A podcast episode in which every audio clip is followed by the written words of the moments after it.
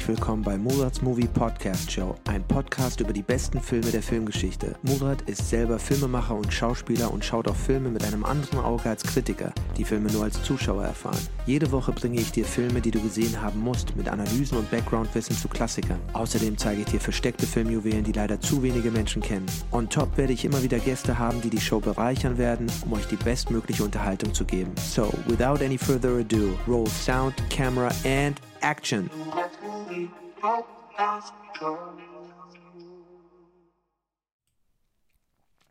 Hallo und herzlich willkommen zu Murats Movie Podcast Show mit mir, eurem Host Murat Ünal.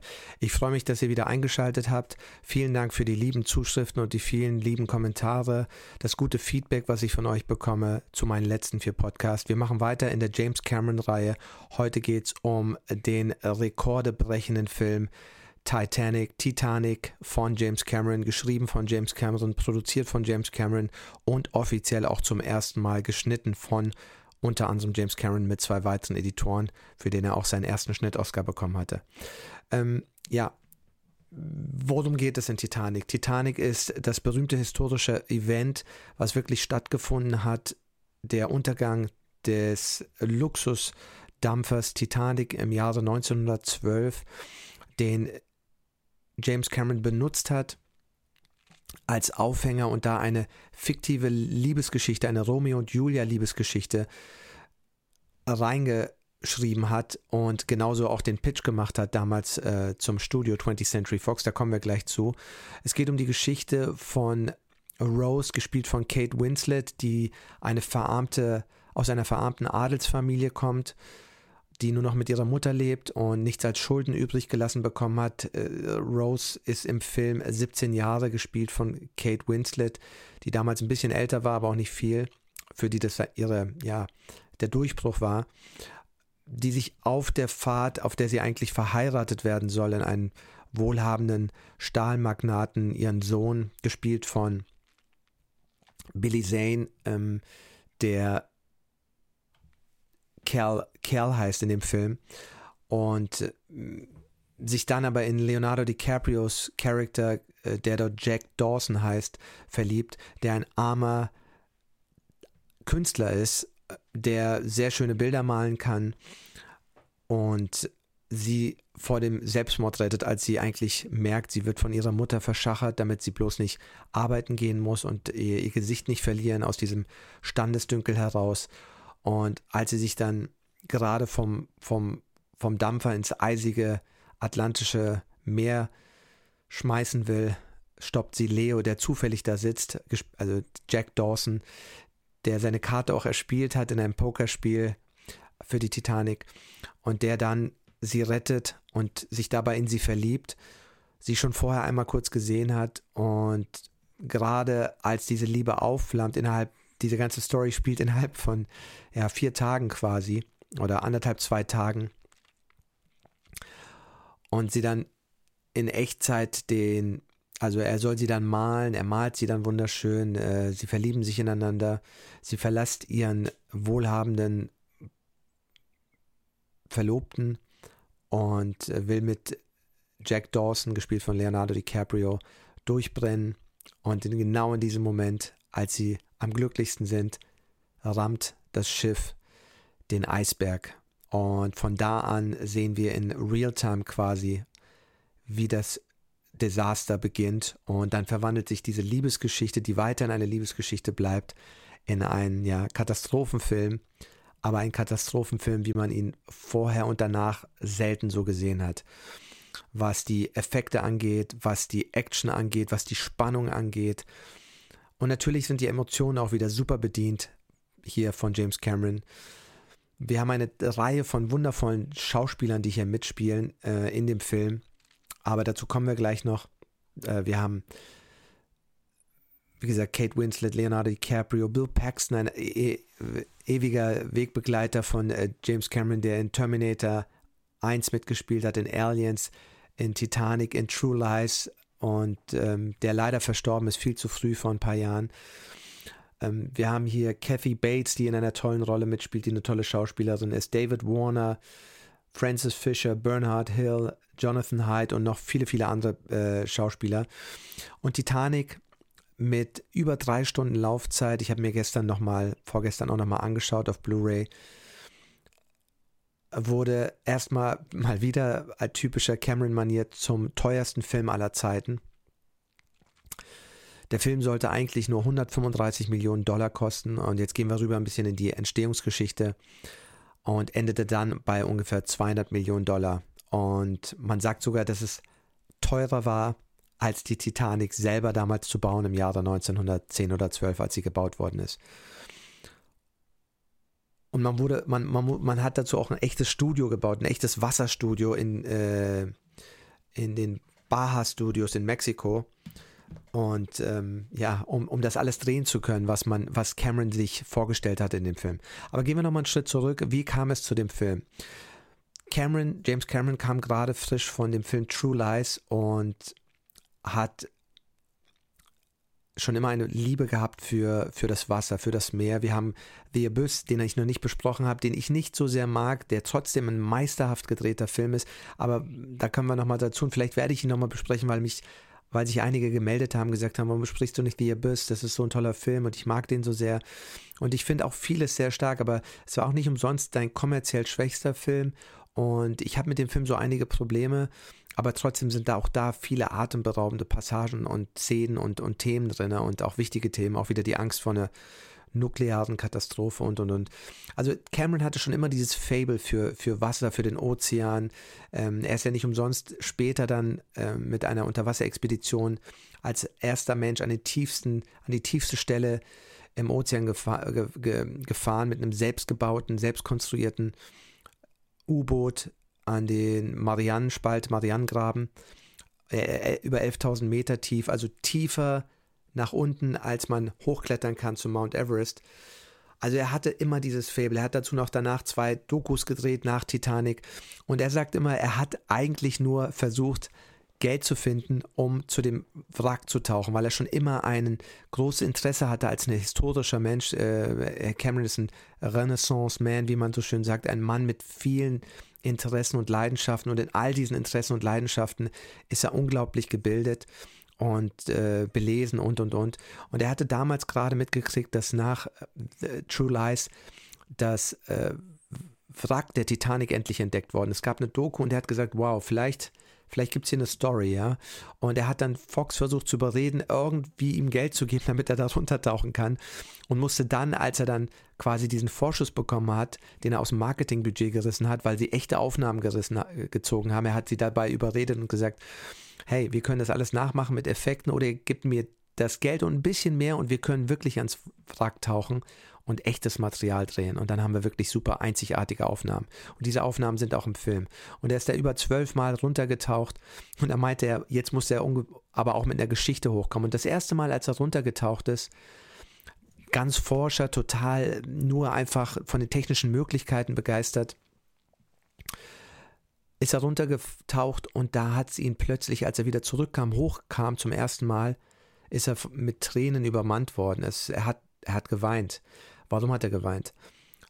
Weil ihm dann klar wurde, was für ein tragisches Schicksal hier Menschen erfahren haben, wie viele Menschen gestorben sind. Über die Hälfte der Passagiere, die meisten davon arme Menschen aus, den dritten, äh, aus der dritten Klasse, sind jämmerlich ertrunken und erfroren, entweder am, äh, an Bord des Schiffes oder im Meer, weil es nur die Hälfte der, die, für die Hälfte der Passagiere Boote gab.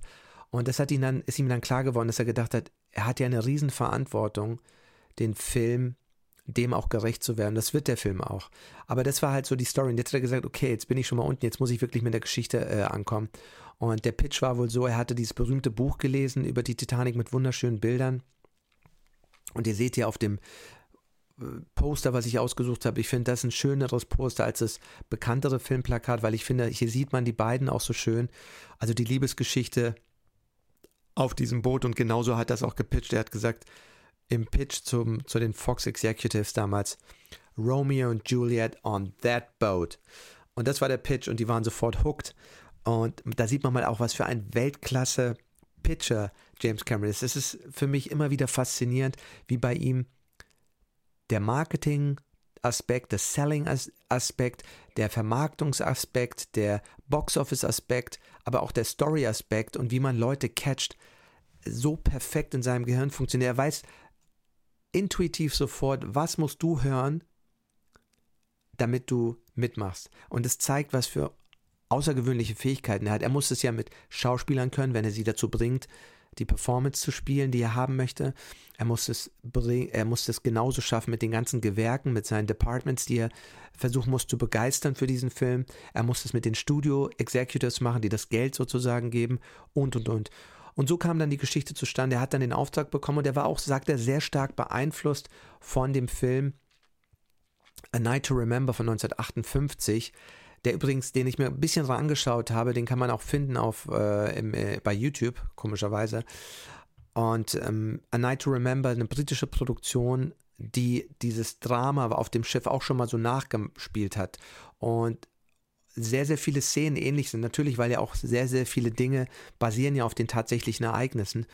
Ähm, aber man denkt gar nicht, wie viel da dran ist. Es ist witzigerweise auch, Cameron wurde für diesen Film, der 14 Oscar-Nominierungen bekommen hat, 14 Stück, am Ende 11 gewonnen hat, so viel wie Ben Hur ähm, zuletzt. Und das auch wirklich in vielen der wichtigsten Kategorien, bester Film, beste Regie, nur nicht bestes Drehbuch. Für das war er auch überhaupt nicht nominiert. Vielleicht, weil das auch für die Leute nicht so originell war. Aber die Geschichte ist gut und deswegen verstehe ich es auch immer nicht ganz, warum man da dann immer so komisch ist. Aber er hat es nicht bekommen. Er hat, kein, er, hat, er hat genug Oscars bekommen, drei Stück an dem Abend, da kommen wir gleich drauf. Aber genau, er hat, er hat dann diese, diesen Film auch gesehen und hat daraus auch viele Szenen mitgenommen. Das sagt er auch im Audiokommentar und das Audiokommentar ist echt empfehlenswert. Ich habe leider nur geschafft, über eine Stunde zu hören in der Vorbereitung, weil es so viel gab über den Film und ich werde mir das sicher nochmal weiter anhören, weil ich eh ein großer Cameron-Fan bin und man kann nur lernen, wenn man diesem Mann zuhört. Ich empfehle jedem, der, der lernen will, was, wie man Filme macht, eben äh, Camerons Audiokommentare, Making-ofs, Interviews zu studieren. Aber wie gesagt, er hat auch immer gesagt, er wollte immer ein äh, populärer Filmemacher sein, äh, Kritiker und ähm, kritische Bewertung seiner Filme, die alle sehr, sehr gut, zum größten Teil gut bewertet sind, ähm, waren ihm egal. Er, er, wollte einfach Filme fürs Publikum machen. Und das ist genauso mein Mantra. Mein Mantra ist es auch, die Filme, die ich mag, sind die Filme, die, die von, von vielen Menschen auf der Welt geliebt werden. Manche bekannter, manche weniger bekannt, aber das kommen wir auch. Bald werde ich auch noch ein paar unbekannte Perlen besprechen in meinem nächsten Podcast. Genau, also ein unglaublicher äh, Rekord. Der Film wurde für lange, lange Zeit der erfolgreichste Film aller Zeiten, bei weitem. Und der Film wurde von jedem verurteilt, vorverurteilt. Man hat ihn schlecht geredet. Alle haben gesagt, die Presse hat gesagt, dieser Film wird untergehen, genauso wie das Schiff. Mm, man hörte, dass die Kosten immer weiter explodiert sind und, und, und. Aber das Wichtige ist, und das, das, das muss man nochmal sagen, dass Cameron, als er merkte, dass die Kosten teurer und teurer werden, weil es so ein aufwendiges, komplexes Set war. Und man brauchte sogar am Anfang zwei Studios. Das war auch etwas Besonderes. Zwei Studios, nämlich Paramount Pictures und 20th Century Fox haben den Film zusammen finanziert, weil das Budget so hoch war. Damals geplant mit 135 Millionen Dollar, wobei Paramount 60 Millionen Dollar, glaube ich, zahlen sollte und sich gecapped, also ein Cap reingemacht haben, also eine Begrenzung in ihrem Vertrag, dass sie nicht mehr als das bezahlen für die nordamerikanischen Verwertungsrechte, also sprich USA, Kanada. Und 20th Century Fox würde den Rest der Welt bekommen für den Rest. Das Problem war natürlich, Paramount hatte diesen Cap mit 60 Millionen. Der Film hat dann, glaube ich, in Amerika alleine 600 Millionen, über 600 Millionen Dollar eingespielt. Das Geld haben sie gut zurückbekommen und nur im Kino und der Rest der, der Welt hat damals dann 1,2 oder 3 Milliarden Dollar gemacht für Fox und äh, war bis dahin der mit Abstand erfolgreichste Film aller Zeiten, mit über drei Stunden Lauflänge. Und viele Menschen haben sich den so oft immer wieder angeschaut, vor allem junge Teenagerinnen äh, um die 14, die waren ja alle verrückt nach Leo. Und aber auch diese starke Frauenfigur, erneut eine sehr starke Frauenfigur, gespielt von Kate Winslet hier, unglaublich gut gespielt. Und viele Mädchen sind sechs, sieben, acht, neun Mal in diesen Film gegangen und immer wieder. Und der Film hatte allein in Deutschland über 20 Millionen Zuschauer. Ich glaube 21 oder 22 Millionen Zuschauer. Alleine nur in Deutschland. Das muss man sich mal auf der Zunge zählen. Das ist über 100 Millionen Einspiel alleine damals noch 1997 in D-Mark über 100 Millionen D-Mark gewesen, weit drüber, ja. Und das muss man sich mal, das muss man sich mal auf der Zunge zergehen lassen. Und das war in jedem Land der Welt funktionierte dieser Film. Übrigens, ohne einen Diversity besetzten Menschen. Das ist für mich immer das, was in dieser heutigen Debatte komplett am Thema vorbeiläuft. Obwohl da jetzt keine Minderheiten zu sehen sind, wie sie heute immer äh, reingedrückt werden. Ich wiederhole nochmal, reingedrückt. Nicht intrinsisch organisch aus der Geschichte herausgewachsen, sondern reingedrückt. Und das sage ich selber als jemand, der eine Minderheit ist, weil es immer um die Geschichte geht, was die Leute nicht verstehen. Auch wenn in Titanic keine Asiaten drin waren, auch wenn in Titanic keine Deutsche drin waren, auch wenn in Titanic keine Asia ähm, keine Latinos drin waren. Also gut, der hatte einen kleinen besten Freund, der war ein Italiener, also ist aber kein Latino.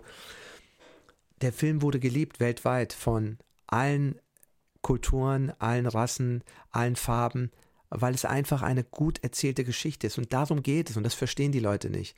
Das verstehen die heute nicht. Star Wars hatte ohne eine schwarze Figur im ersten Teil genauso viele Fans in der schwarzen Bevölkerung wie ohne einen schwarzen Schauspieler da drin. Darum geht es nicht. Ähm, es gibt so viele Beispiele und das ist das, was die Leute nicht verstehen. Die Geschichte muss gut sein. Wenn der Film dich berührt, ist es vollkommen egal, ob da zwei Asiaten auf der Leinwand sind, zwei weiße Menschen, zwei schwarze Menschen, zwei Latino-Menschen. Es ist egal, wenn du bei der Geschichte bist, wenn du bei der Figur bist. Und deswegen sage ich immer Story first, aber das hast du heutzutage nicht mehr. Aber das Gute ist, Cameron ist ein absoluter in die, die Integrität der Story, die Integrität der Geschichte ist für ihn das A und O. Die Integrität der Geschichte ist für ihn das A und O und er kämpft darum. Und das gab es bei diesem Film viele Kämpfe. Auf jeden Fall, Fox endete damit, dass sie dann eben den Rest von 200 Millionen Dollar minus 60 oder 50 Millionen Dollar, wie viel auch Paramount am Ende bezahlt hat, 50 oder 60 Millionen Dollar bezahlen muss. Und damit wurde das ein sehr teures Unterfangen, ein teures Gamble. Und es wurde dann so krass, dass Cameron bereit war, als der Studio ihm immer Druck gemacht hat, warum wird das so teuer, warum explodiert das so, was passiert hier, was machen die hier? Und die Presse nur schlecht geschrieben hat und jeder den Film klein geredet hat, als ob man es ge ihn gehasst hat dafür, dass er so erfolgreich war bisher, als ob man sich gewünscht hat, dass dieser Typ scheitert, hat man den Film schlecht gemacht.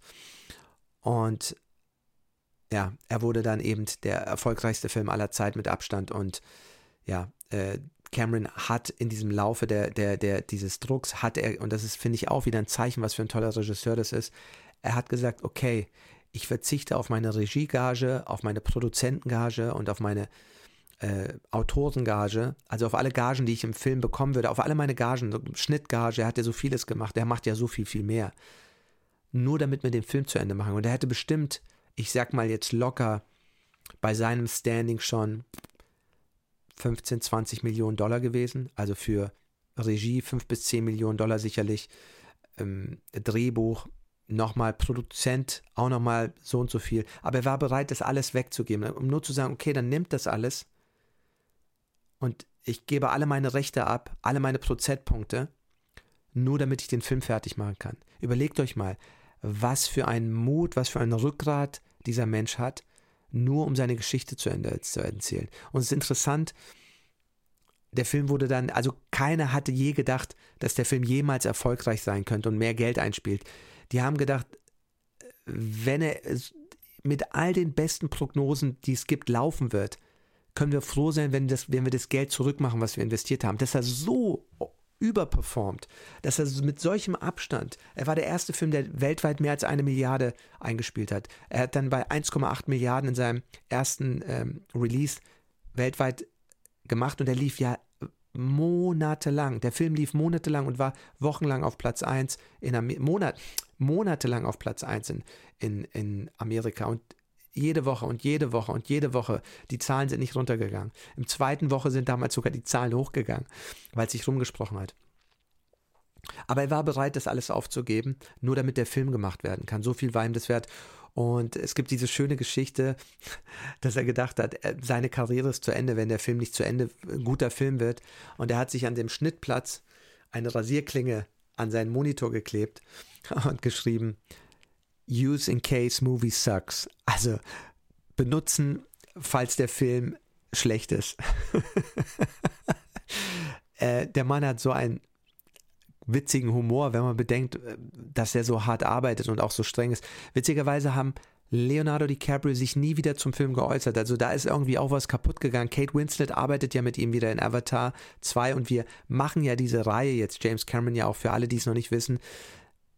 Wir besprechen die Reihe ähm, in, in Hinarbeitung zum Release von Avatar 2 am 16. Dezember. Als große James Cameron-Fans gehen wir alle Filme von ihm durch. Und äh, heute, wie gesagt, ist Titanic dran. Worüber können wir noch sprechen? Lasst uns ganz kurz gucken. Ich gehe mal rein und ähm, wir gehen mal in mein Sheet.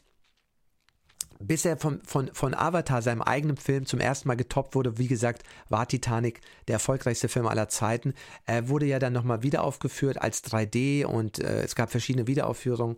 Und dabei ist witzig, dass Titanic mittlerweile bei 2,2 Milliarden Theatrical Box Office steht. 2,2 Milliarden ohne DVD, Blu-ray, Streaming, TV-Aufführung und und das der Film ist ja ein Evergreen. Der wird ja, der Film wird wahrscheinlich noch in ja, 100 Jahren wird er laufen und immer wieder angeschaut und studiert werden, hoffentlich, so wie wir heute Charlie Chaplin seine Filme immer noch schauen, so wie wir heute noch Schneewittchen anschauen. Wenn du, Entschuldigung, wenn ihr durch Mediamarkt oder Saturn lauft oder sonst wie, geht mal in die DVD- oder Blu-ray-Abteilung, was ich immer noch gerne mache.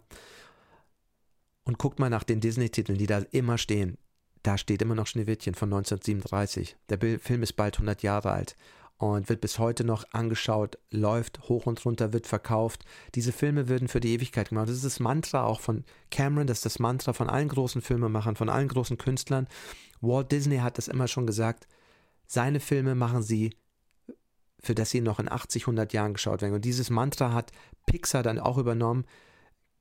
Ed Catmull, einer der drei Gründer mit Steve Jobs und John Lasseter, das Dreier-Urgespann von Pixar, die ja witzigerweise von George Lucas ins Leben gerufen worden und dann an Steve Jobs verkauft worden sind, weil er Geld für die Scheidung von seiner ersten Ehefrau brauchte, der George Lucas.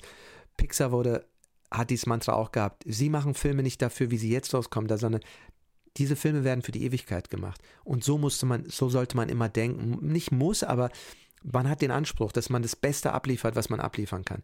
Und das hat hier Cameron gemacht. Ich muss sagen, Titanic, ich, ich habe, ich bin nicht so ein mega Fan von Titanic, wie, weil ich ein bisschen, ich mag den Film total. Ich finde ihn super gemacht und ich kann ihn immer wieder anschauen. Und er ist atemberaubend. Wenn ich dabei bin, kann ich nicht aufhören, wie er so vieles gemacht hat, gerade wenn es in die Action geht. Aber auch die Emotionen sind super. Und das, obwohl ich jetzt nicht lachen, ich kein Fan von Leo in dieser Rolle war. Ich fand ihn sogar in gewisser Weise fehlbesetzt, physiognomisch. Und ähm, es gab auch jemand anderen, der vor Leo als erster eigentlich angedacht war. Ich komme jetzt gerade nicht drauf, wer das sein sollte. Ich glaube Johnny Depp. Ein junger Johnny Depp. Und den hätte ich ein bisschen besser gefunden, weil mein Problem war, Leo sieht aus wie 17 in dem Film. Und äh, Kate Winslet spielt ja im Film eine 17-Jährige. Aber das Problem ist, Kate Winslet sieht aus wie 22, 23 und Leo sieht aus wie 17 für mich. Und das sieht man alles nicht mehr, wenn er spielt, weil er so gut spielt. Leo spielt so gut, dass wenn du ihn spielen siehst, dass du das alles vergisst, weil du ihm glaubst, was er spielt. Sein Spiel ist so glaubwürdig. Aber für mich war das lange Zeit ein Problem von Leonardo DiCaprio. Und ich bin sicherlich auch nicht seine Zielgruppe, obwohl ich ihn immer gern gesehen, also ich fand ihn immer gut. Aber ich fand, er, sein großes Manko war, dass er physiognomisch lange, lange Zeit immer wie 17 aussah oder wie 20. Er sah immer so jung aus. Er sah aus wie so ein Teenager. Und jetzt, jetzt sieht er aus wie ein, wie ein Mann, aber für mich sah er sehr, sehr lange, sogar in Blood Diamond hatte ich immer das Gefühl, in Departed war er immer fehlbesetzt, weil er immer so wie ein Bubi aussah, nicht wie ein Mann, der eigentlich für die Rolle vorgesehen war. Aber er ist ein Weltklasse-Schauspieler und ähm, ich sag mal so, ein Martin Scorsese hat nicht umsonst so viele Filme mit ihm gedreht. Aber für mich war er in diesem Film eigentlich zu jung vom Look her. Und ich habe auch noch an andere gedacht. Chris O'Donnell wurde genannt. Chris O'Donnell hätte ich auch besser gefunden.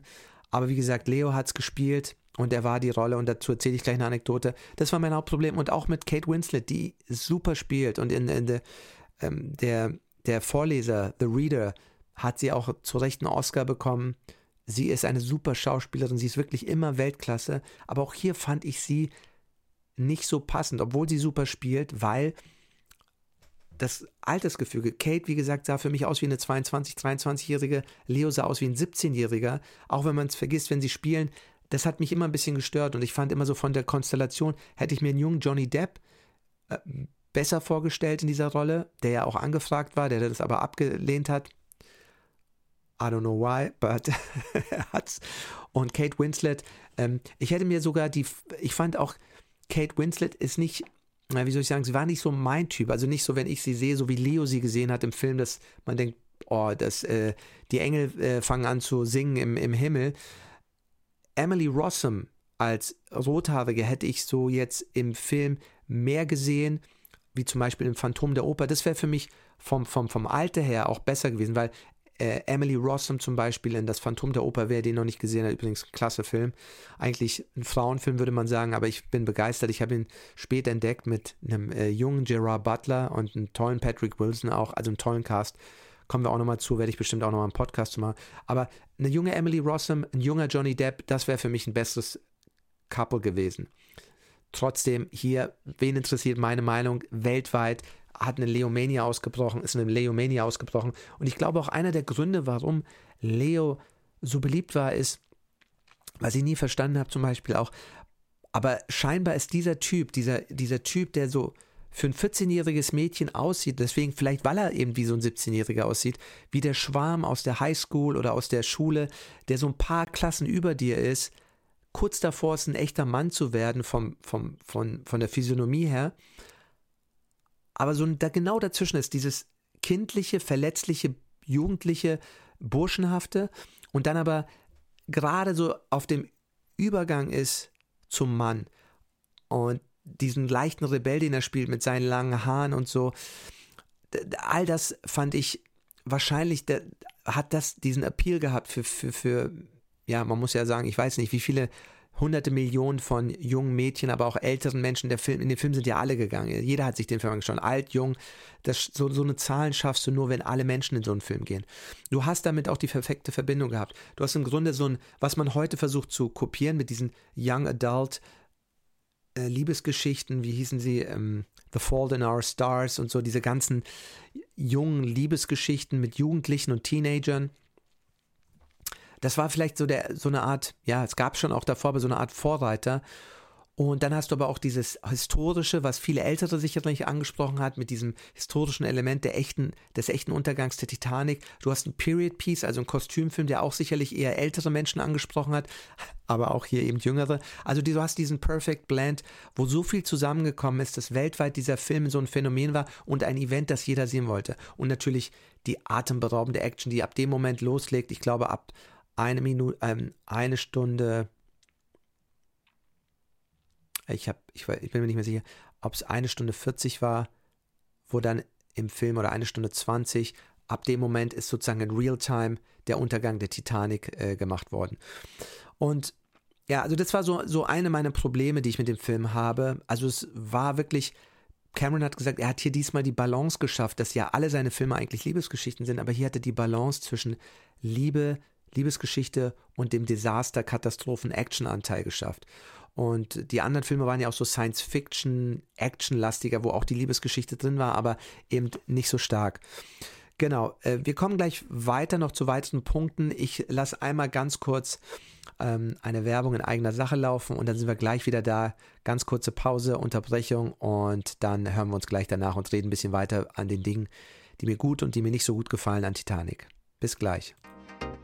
Gefällt dir, was ich erzähle? Dann abonniere mich hier und auf YouTube, Instagram, Facebook und Co. Und wenn du schon dabei bist und mehr über mich wissen willst, schau dir doch meine Independent Rom-Com Hollywood Türke an. Ins Kino gebracht mit 20th Century Fox. Ein Film hergestellt ohne Filmförderung und TV-Senderbeteiligung, ohne Licht und mit nur acht Anfängern. Hollywood Türke ist die Geschichte eines Türken, der sich als Italiener ausgibt, um das Herz eines deutschen Mädchens zu gewinnen, das Türken nicht mag. Du findest Hollywood Türke auf Disney Plus, Amazon und Co. Nominiert als bester Debütfilm und für die beste Regie vom Bunte New Faces Award. TV-Spielfilm sagt zu Hollywood-Türke mehr Lacher in einer Szene als manche Hochglanzkomödie in 90 Minuten. Viel Spaß beim Schauen.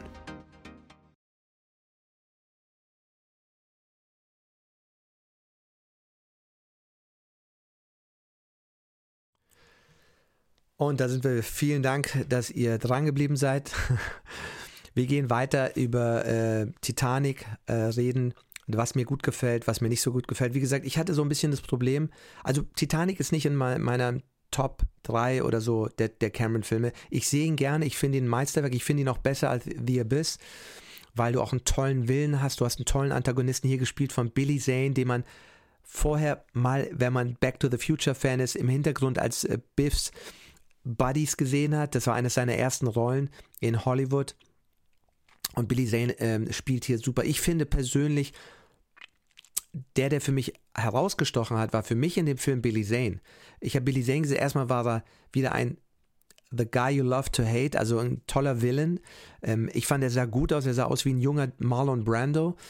Ähm, was mir erst aber später aufgefallen ist, aber damals dachte ich nur, das ist, der spielt auch jemand, der älter ist. Das war auch für mich immer ein Problem, dadurch, dass Billy Zane aussah wie jemand, der 30 war und im Film dann auch 30 sein soll und ungefähr auch 30 war. Und Leo, der der Konkurrent war, der aussah wie ein 17-Jähriger, der ihm dann die Frau ausspannt, wo ich mir immer gesagt habe, okay, ich meine, warum ist sie immer so schlimm zu dem? Der Typ, der Billy Zane liebt sie.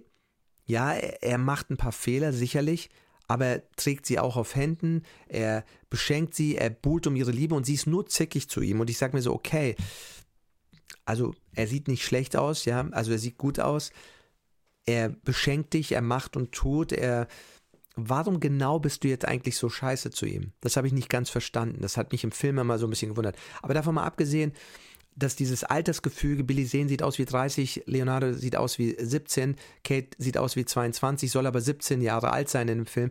Das hat mich immer ein bisschen gestört. Ich glaube persönlich, dass erstmal Billy Zanes Performance brillant war hier. Billy Zane spielt hier einen so tollen Bösewicht. Ich finde auch ein, ein Scene-Stealer. Er hat so viele gute und starke Szenen und er hat so eine Präsenz.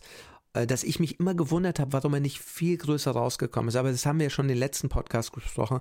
Die Leute, die sich Cameron auswählt, die bleiben bis auf Kate und bis auf Leo und vielleicht Arnold sind viele unterm Radar geblieben, aus verschiedenen Gründen. Und darüber können wir auch nochmal diskutieren.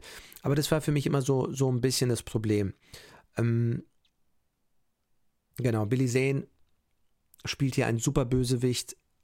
Ich fand ihn sehr, sehr stark, habe ihn leider danach das Phantom muss ich mir nochmal anschauen, viel zu wenig gesehen. Man, er ist irgendwie so ein bisschen in der Versenkung verschwunden, was ich bis heute nicht verstehe. Aber es ist mit vielen, vielen guten Leuten dann passiert. Was ich glaube, warum James Cameron auch Leo besetzt hat. Es gibt eine schöne Anekdote. Das Ding war so, dass wie kam es zum Casting von Leo? Wie gesagt, er hat auch andere Leute angeschaut. Leo war damals noch ganz jung, er hatte, war noch, er war auf dem Weg zum Star zu werden. Er hatte Gilbert Grape gemacht. Das war auch ein Problem. Gilbert Grape, wo er diesen behinderten Jungen spielt, aber so gut spielt, dass du denkst, wow, wie gut er das gespielt Und This Boy's Life, das sein Debüt mit äh, Robert De Niro. Uh, Robert De Niro, ha, ha, ha, Ich muss an Jackie Chan denken, wenn er, wenn er erzählt, uh, why every, every time they come and see me, uh, they go, oh, look, there's a Jackie Chan, ho, ho, ho, ho. Um, und why don't they go when they see Robert De Niro, say, oh, look, it's a Robert De Niro, ho, ho, ho, ho. muss ich gerade dran denken. So nebenbei, wer das nicht kennt, muss sich das Video mal anschauen auf YouTube, wie Jackie Chan erzählt, wie, wie die Leute reagieren, wenn sie ihn sehen. Aber ich glaube, dass Leo perfektes alter Ego von James Cameron hier spielt. Weil wenn man mal schaut, James Cameron ist der Künstler, der die Bilder in dem Film malt. Wenn ihr Kate Winslet seht, die ganzen Bilder, die Leo angeblich gemalt hat, hat alle selber James Cameron gemalt. Die Hand, die ihr seht, wenn Kate Winslet gemalt wird, mit dem, mit dem blauen Diamanten, the heart of the ocean, das Herz des Ozeans, das sie da trägt und sonst nackt liegt auf diesem, auf diesem, auf dieser Couch.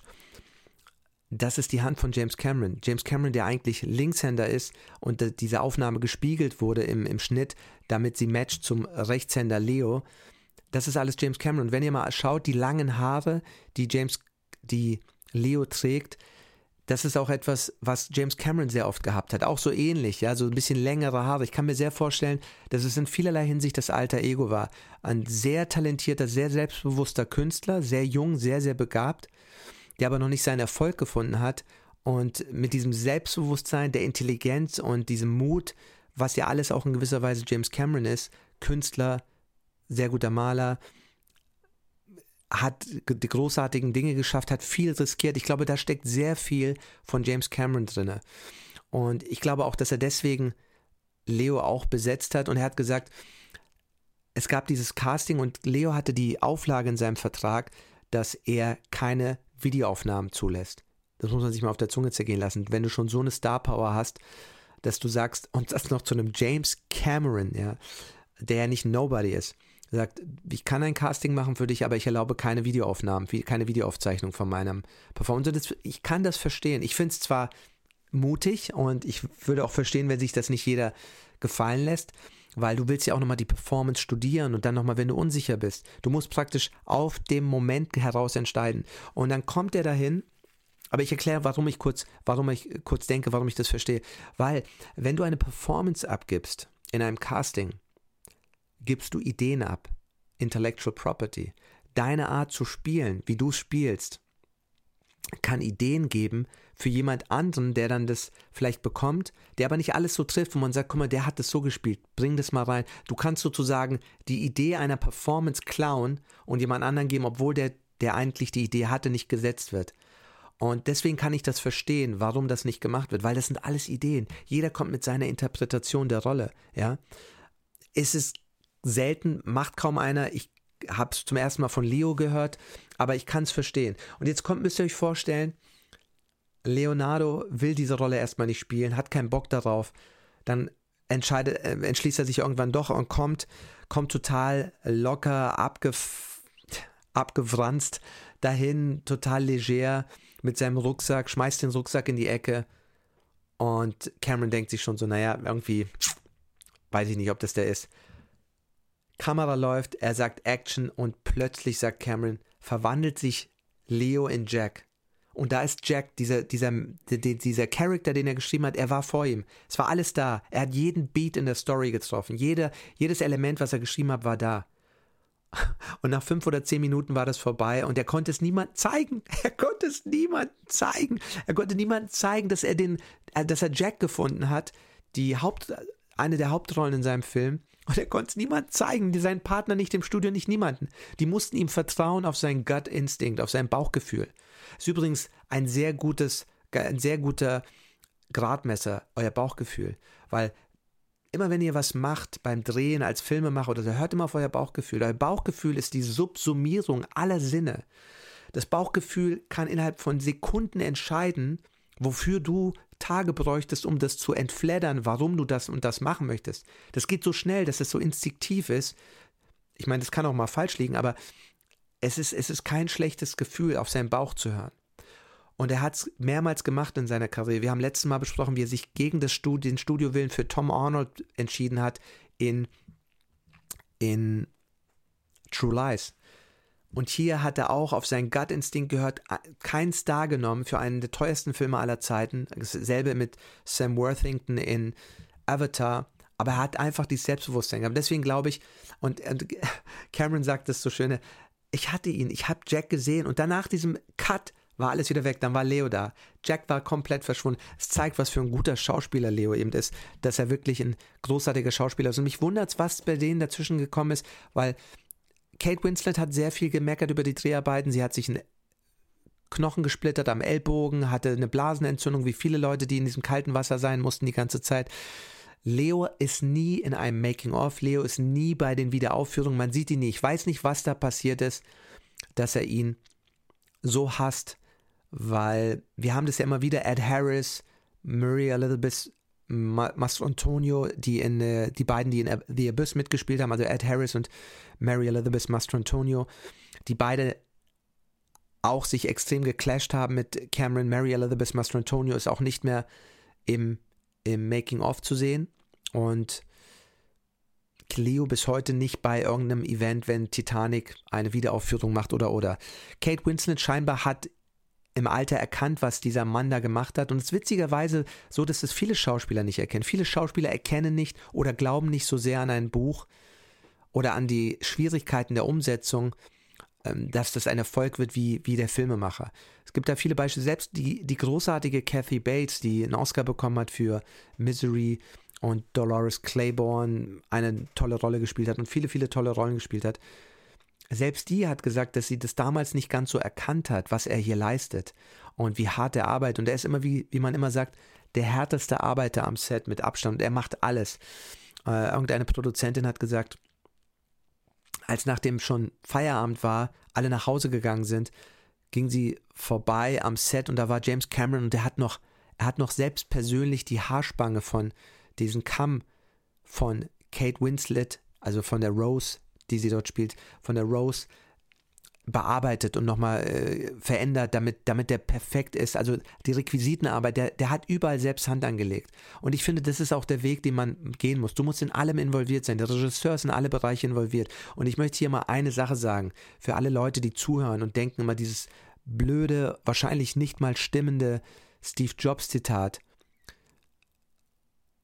If you want to be successful, hire great people and don't tell them what to do. Das ist so mal sowas von Blödsinn, das kann man sich gar nicht vorstellen. Erstmal Steve Jobs war so ein Hands-on-Guy, der hat es wahrscheinlich niemals so gemacht, selbst wenn er es gesagt hat. Jeder weiß, was für ein fast diktatorisches Regiment Steve Jobs geführt hat und wie, wie knallhart er war. Wer, wer, wer, wer den, ähm, die, die Biografie gelesen hat, beziehungsweise eine Biografie gelesen hat, beziehungsweise die, die Verfilmung gelesen, gesehen hat, der sieht es so ein bisschen.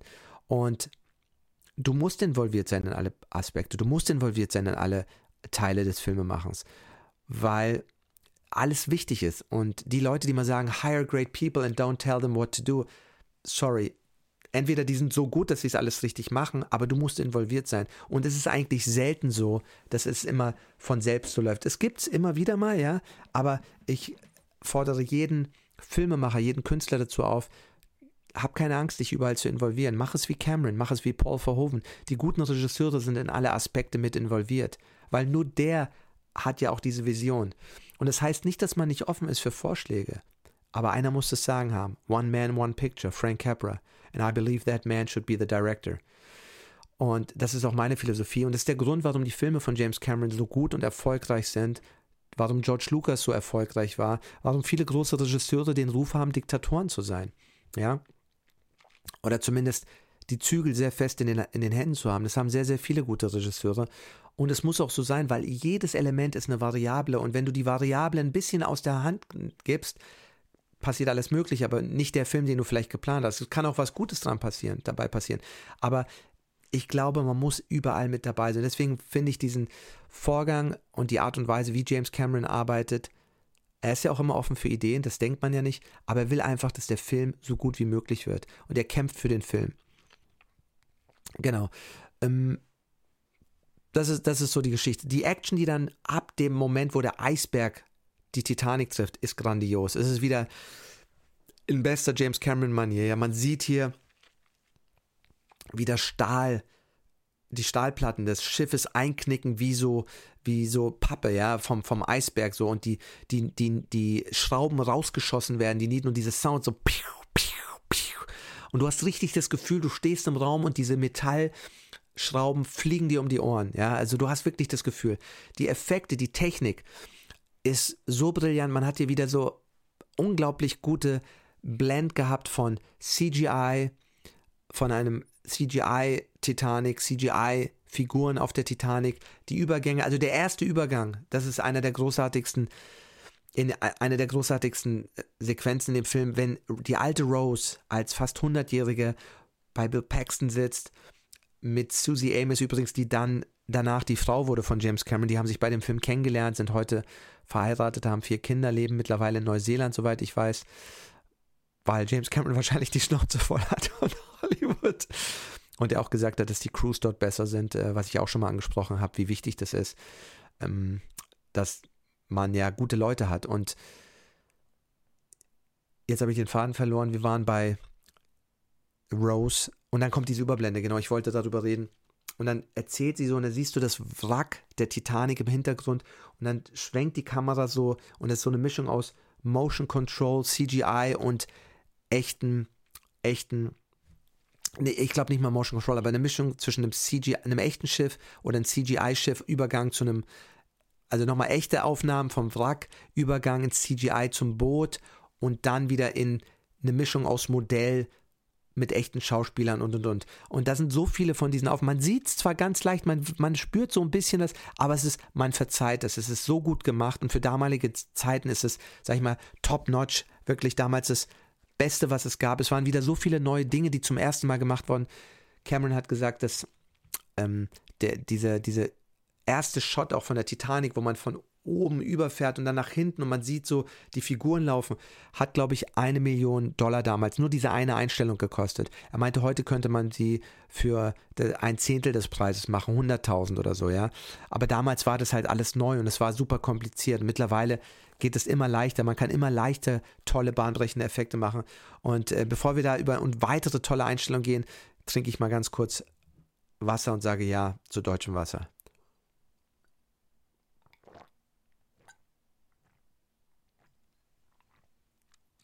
Oh, Dankeschön. Das hat gut getan.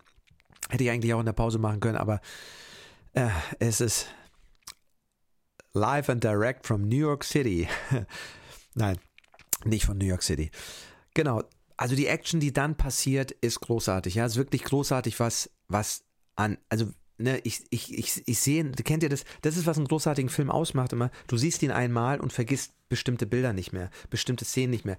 Wisst ihr, wenn es wenn das Brot so in zwei Teile kracht und dann der Bug so hochklappt und die Leute anfangen runterzufallen. Und du siehst zum ersten Mal, wie Menschen runterfallen und du sagst ja, wow, wie haben sie das gemacht? Du siehst sie, wie sie hunderte Meter tief ins eiskalte Wasser fallen, aufschlagen, sich drehen, wirbeln. Wisst ihr, was ich meine? Diese Bilder, die, die man nicht vergisst. Wahnsinn, ja.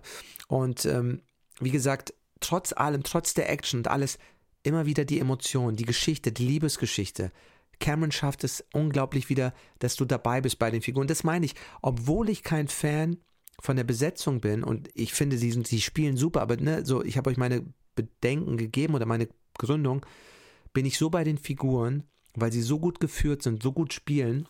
Und spielen ist immer eine Mischung, das verstehen viele nicht. Ein Teil ist, der erste Teil der Performance ist das Drehbuch, the, the written material. Burt Reynolds hat mal gesagt, it's the words. Was ist das Geheimnis von großen Rollen und großem Schauspiel? It's the words. Was er damit meint, ist es das, der Stoff. Wenn du nichts hast, wenn du keine tollen Filme hast, wenn du keine tolle Figur hast, die nicht geschrieben worden ist von den Autoren, dann wird's nicht dann wird's nicht toll, wenn du das Telefonbuch vorliest, auch wenn man immer so sagt, der könnte das Telefonbuch vorlesen, das wäre spannend. Das ist nicht so. Die Schauspiel, der Schauspieler lebt davon, dass er eine tolle äh, Figur geschrieben bekommen hat. Und jetzt kommt's der nächste Teil ist das Casting. Wenn man die richtige Figur schafft zu finden im Casting, die das glaubwürdig rüberbringen kann oder spielen kann, so dass man selber das Gefühl hat, ja, das ist genau dieser Mensch muss diese Rolle spielen. Er bringt alles mit, was ich in meinem Kopf mir vorgestellt habe. Und jetzt kommt der dritte Teil. Die Arbeit, der Prozess der, der, der, der, der, des Actings und der, der, der Regieführung, der, der Leitung der Schauspieler. Dadurch entsteht die Performance und dann nochmal im Schnitt wie der Schauspieler geführt wird, wie er am Set geleitet wird. Bringt er es sofort beim ersten Take? Ist es alles da und perfekt? Oder ist es eher so, dass man wirklich mehrmals hinarbeiten muss? Take after Take after Take, Timing, Abstimmungen und und und. Und dann durch Proben, Proben, Proben kommt man plötzlich da und sagt, okay, jetzt nähern wir uns der ersten brauchbaren Szene. Ja, manchmal braucht es dafür. Und das ist aber alles die Zusammenarbeit von Regie, ja, weil der Schauspieler sieht sich ja nicht in dem Moment, wo er spielt. Also er braucht das Auge des Regisseurs, um Feedback zu bekommen und zu wissen, oh, bin ich auf dem richtigen Weg, spiele ich das gut, spiele ich das nicht so gut.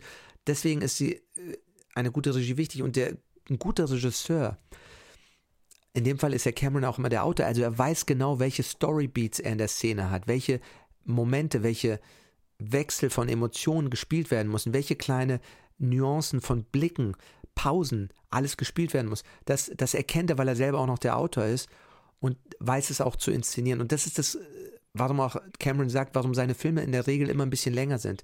Er, er, er, er filmt seine Filme so, dass er das Gefühl hat, er bleibt immer ein bisschen länger auf bestimmten Einstellungen. Ich finde, die meisten Filme sind zu kurz geschnitten, zu schlecht geschnitten.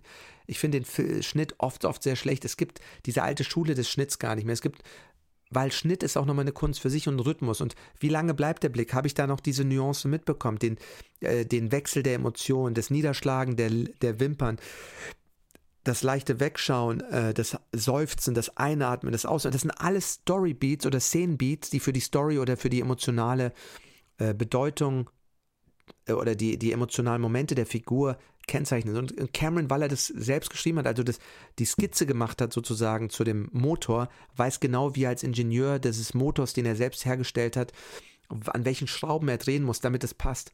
Und dann hast du in letzter Instanz sozusagen nochmal den Schnitt, wo entschieden wird, der Take oder der Take, bleibe ich auf deinem Blick nochmal länger, schneide ich zurück in was anderes, schneide ich da weg, weil du da gerade schwach warst oder einen Versprecher hattest, nehme ich dann einen Take von dir aus, also einen, einen Satz von einem Take davor und baue den rein, weil du den Satz anders, all diese Feinheiten machen die Performance. Und das, was der Zuschauer dann wahrnimmt als wow, was für ein geiler Schauspieler, ist das Zusammenarbeiten von so vielen Elementen. Und mit Verlaub, der Schauspieler ist ein sehr wichtiger Teil davon, aber es ist meiner Meinung nach sogar oft der kleinste Teil. Deswegen sagt man immer, kämpfen die Leute in Hollywood um bestimmte Rollen. Weil wenn es nur ums Schauspielen gehen würde, dann könntest du ja alles spielen und alle würden sagen, wow, was für ein toller Schauspieler. Ist es aber nicht. Es geht um die Rollen und die Rollen meint die Drehbücher, die Stoffe und die haben nicht die Schauspieler geschrieben. Diese Worte wurden vorher von Autoren, Filmemachern geschrieben und kreiert und dann gibt es natürlich auch mal Schauspieler, die eine neue Idee reinbringen für eine Figur oder sie mit einem anderen Ansatz spielen als gedacht und trotzdem das erweitern. Das gibt es auch. Aber ohne das Ausgangsmaterial hätten sie auch nichts, an dem sie arbeiten können. Es ist schwerer, ein weißes Blatt Papier zu füllen, als Verbesserungen zu machen, wenn du schon etwas siehst. Deswegen sagt man ja auch im Drehbuchschreiben, First Draft, Worst Draft. Also der erste Entwurf ist der schlimmste Entwurf, weil der wird immer besser durchs Writing ist Rewriting. Also du musst immer wieder drüber arbeiten. Und, und genauso ist es bei einer Performance. Deswegen kämpfen die um Rollen. Uh, a role to die for, a role to kill for. Ja, das sind äh, Expressions aus Hollywood, die sagen dir ganz klar, es geht nicht um dein schauspielerisches Talent. Du kannst dein Talent gar nicht zeigen wenn du nicht diese eine oder andere Rolle hast. Deswegen kämpfen die um die Rollen. Und wenn du um bestimmte Rollen kämpfst, weil du weißt, das ist eine, das ist eine Rolle, wo ich sowas zeigen kann, so eine Bandbreite in Emotionen, das ist nicht der Schauspieler, das ist das geschriebene Wort. Und erst dann kann der Schauspieler kommen und das mit Leben füllen. Und ich finde, ich muss sagen, es ist wirklich ungerecht in dieser star-driven Welt, weil der Zuschauer nur das Gesicht des Schauspielers sieht, wie schlecht Autoren behandelt werden. Es gibt dazu einen berühmten Spruch von Irving Thalberg. Irving Thalberg war der berühmte Chef von MGM und Schwiegersohn von Louis B. Mayer damals in den ähm, 20er, 30ern, 40ern. Der ist sehr früh verstorben. Es gibt heute noch mal diesen Irving Thalberg Award. Und der, der meinte einmal einen wichtigen Satz zum Thema ähm, äh, Drehbuchautoren und Autoren. Ich sage den einmal auf Englisch und dann übersetze ich ihn für die, die nicht äh, gut Englisch können. Wobei ich glaube, bei euch Movie Buffs können die meisten gut Englisch. The, the screenwriter is the most important person in the movie making business. And we have to do everything in our might to prevent him from ever knowing that. Ich wiederhole nochmal. The screenwriter is the most important person in the movie making business. And we have to do everything in our might to prevent it from ever from, prevent him from ever knowing that. Der Drehbuchautor, der Autor ist der wichtigste Mensch im Movie Make, im Filmbusiness. Und wir müssen alles tun, was in unserer Macht steht, um zu verhindern, dass er das jemals erfährt. Also das müsst ihr euch mal auf der Zunge zergehen lassen. Und es ist nicht umsonst so, dass ohne Geschichte kein Film, ohne ein Buch keine Geschichte, also kein Film. Du brauchst eine Geschichte, aber das Verhältnis, das Missverhältnis von Leuten, die Geschichten kreieren, schreiben und der Mitsprache am Stoff ist so, so zum Teil schlecht, verachtend gering und die werden so schlecht behandelt und die Drehbuchautoren kennen fast immer kein Schwein. Jeder kennt immer nur den Star. Aber der Star denkt sich ja diese Worte nicht aus. Sie hat vor jemand geschrieben. Und oft sind es dann halt auch so Filmemacher, die sind beides. Ja, Tarantino, Nolan, Cameron, viele, viele gute Regisseure sind oft auch selbst Autoren, also Autorenfilmer, weil das die, die, die idealste Einheit ist oder die, die, die, die, die, die absolute Vernetzung von allem. Du hast es geschrieben, du hast dir die Vorstellung und jetzt inszenierst du es und setzt es auch um. Äh, ist nicht umsonst so, dass es sehr, sehr oft sehr stark ist, dieses Autorenfilmerische. Man muss sich mal vorstellen, James Cameron ist ein Autorenfilmer im Actionbereich. Deswegen ist seine Action vielleicht auch so grandios. Sonst kommen, machen Autorenfilmer meistens immer nur sehr arthausige Sachen, Dramen und sowas, gerade in Deutschland, wo es vom Theater herkommt. Aber wie gesagt, deswegen sage ich immer für alle, Acting is overrated, äh, also in, in, vielerlei Hinsicht. Es ist sehr, sehr wichtig und äh, man braucht sehr gute Schauspieler und passende, ich sage mal passende Schauspieler. Es gibt nicht den besten Schauspieler, es gibt den passenden Schauspieler. Das ist das Einzige, worum es geht. Weil, ah, du wirst niemals alles spielen können als Schauspieler. Du wirst es nicht, ja. Wenn du 1,20 Meter groß bist wirst du nie, und, und weiß, wirst du niemals einen 2 Meter großen schwarzen Basketballer spielen können, außer mit CGI vielleicht.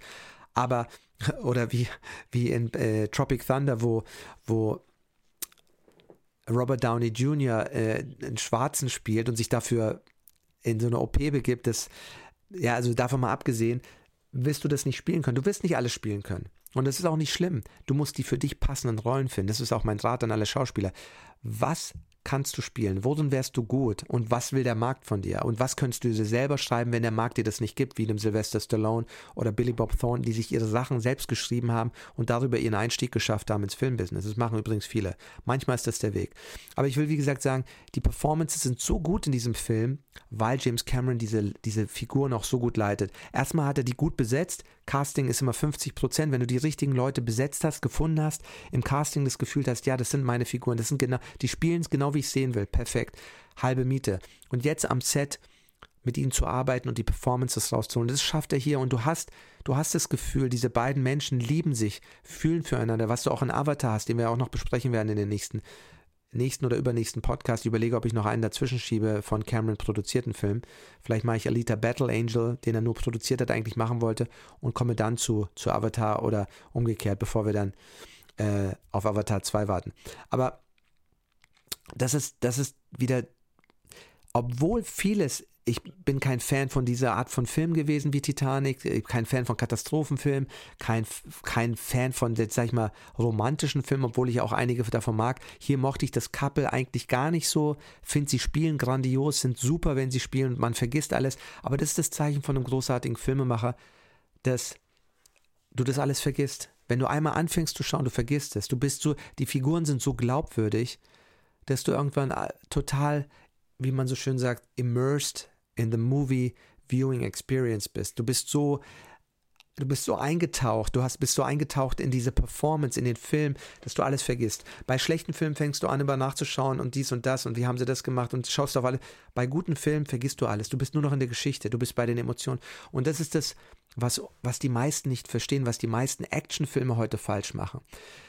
Sie denken nur CGI, nur Action und das läuft. Nein, wenn du nicht bei der Figur bist emotional, wie bei Rambo 1 oder äh, bei vielen anderen Filmen, auch hier, wenn du nicht bei, dann interessiert dich das andere nicht. Warum sollst du dieser Geschichte folgen?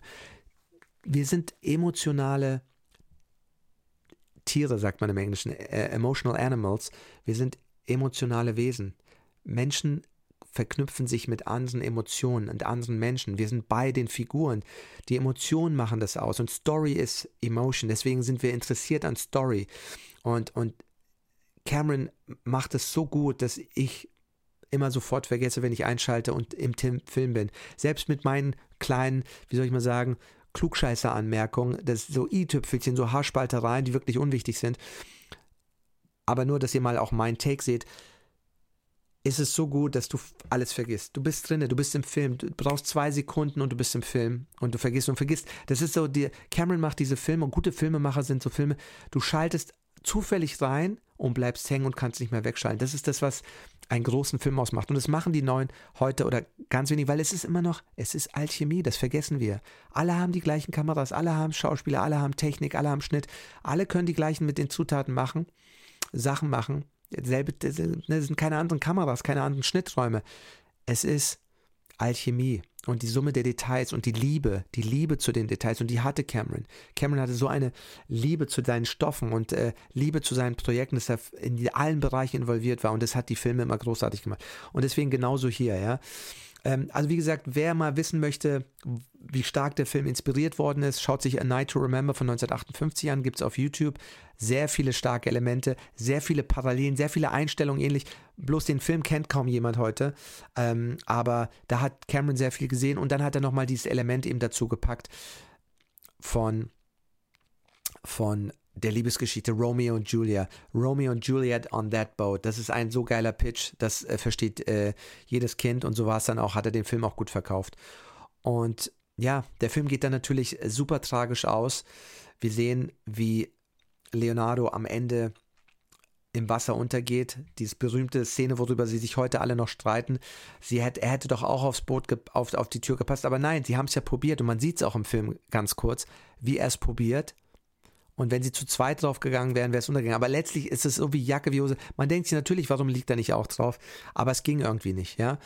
Und er macht ihr diesen Mut. Er macht ihr den Mut, sie soll ihr Leben leben, so wie sie es will. Und er bringt sie ja zu dieser Wandlung. Und da sind wir wieder bei Female Empowerment, was man bei Cameron studieren kann. Als weißer Mann, der die stärksten Frauengeschichten schreibt, die stärksten Frauenfiguren schreibt. Und viele, viele Mädchen, die die Filme damals gesehen haben, wurden gefragt, warum schaut ihr euch das an? Und die sagen, weil sie so sehr mit dieser Frauenfigur verknüpft waren. Diese Szene am Schluss, wenn Rose stirbt und du siehst, wie die Kamera über die ganzen, ihr ganzes Leben, die Bilder, die sie mitgebracht hat, über, über ihr ganzes Leben, was sie alles gemacht hat. Sie ist geflogen, sie ist geritten wie ein Mann, darüber sprechen sie im Film mit Leo, äh, also mit Jack. Und all diese Dinge, die sie vorhatte zu machen, als Künstlerin zu leben, frei zu sein, weil er ihr das ja versprochen hat, macht sie. Und sie hat ein erfülltes Leben. Und man fragt sich natürlich, das war die Liebe ihres Lebens, die hat sie in zwei Tagen kennengelernt, aber das ist ja eben Romeo und Julia. Und was war mit ihrem Mann? Was war mit dem Mann, den sie geheiratet hat und Kinder bekommen hat und äh, ja auch Enkelkinder bekommen hat und und und. Aber ja, sie hatte halt wie jede Frau vielleicht auch, wie man so schön sagt, Geheimnisse. Aber das ist auch nicht so schlimm, darüber denkt man gar nicht so nach. Auf jeden Fall, diese Szene am Schluss hat viele, viele junge Mädchen so berührt, dass sie so das alles gemacht hat, sich getraut hat, weil 1912 war natürlich die Geschlechterrollenverteilung noch viel krasser, Frauen hatten noch weniger zu sagen. Wobei ich glaube, ich persönlich bin ja jemand der Auffassung, ich fand das schon immer. Es gibt diesen berühmten Spruch, wenn es im äh, Film Noir geht, cherchez la femme. Cherchez la femme, such die Frau. Äh, ne, das berühmte, berühmte Zitat, cherchez la femme.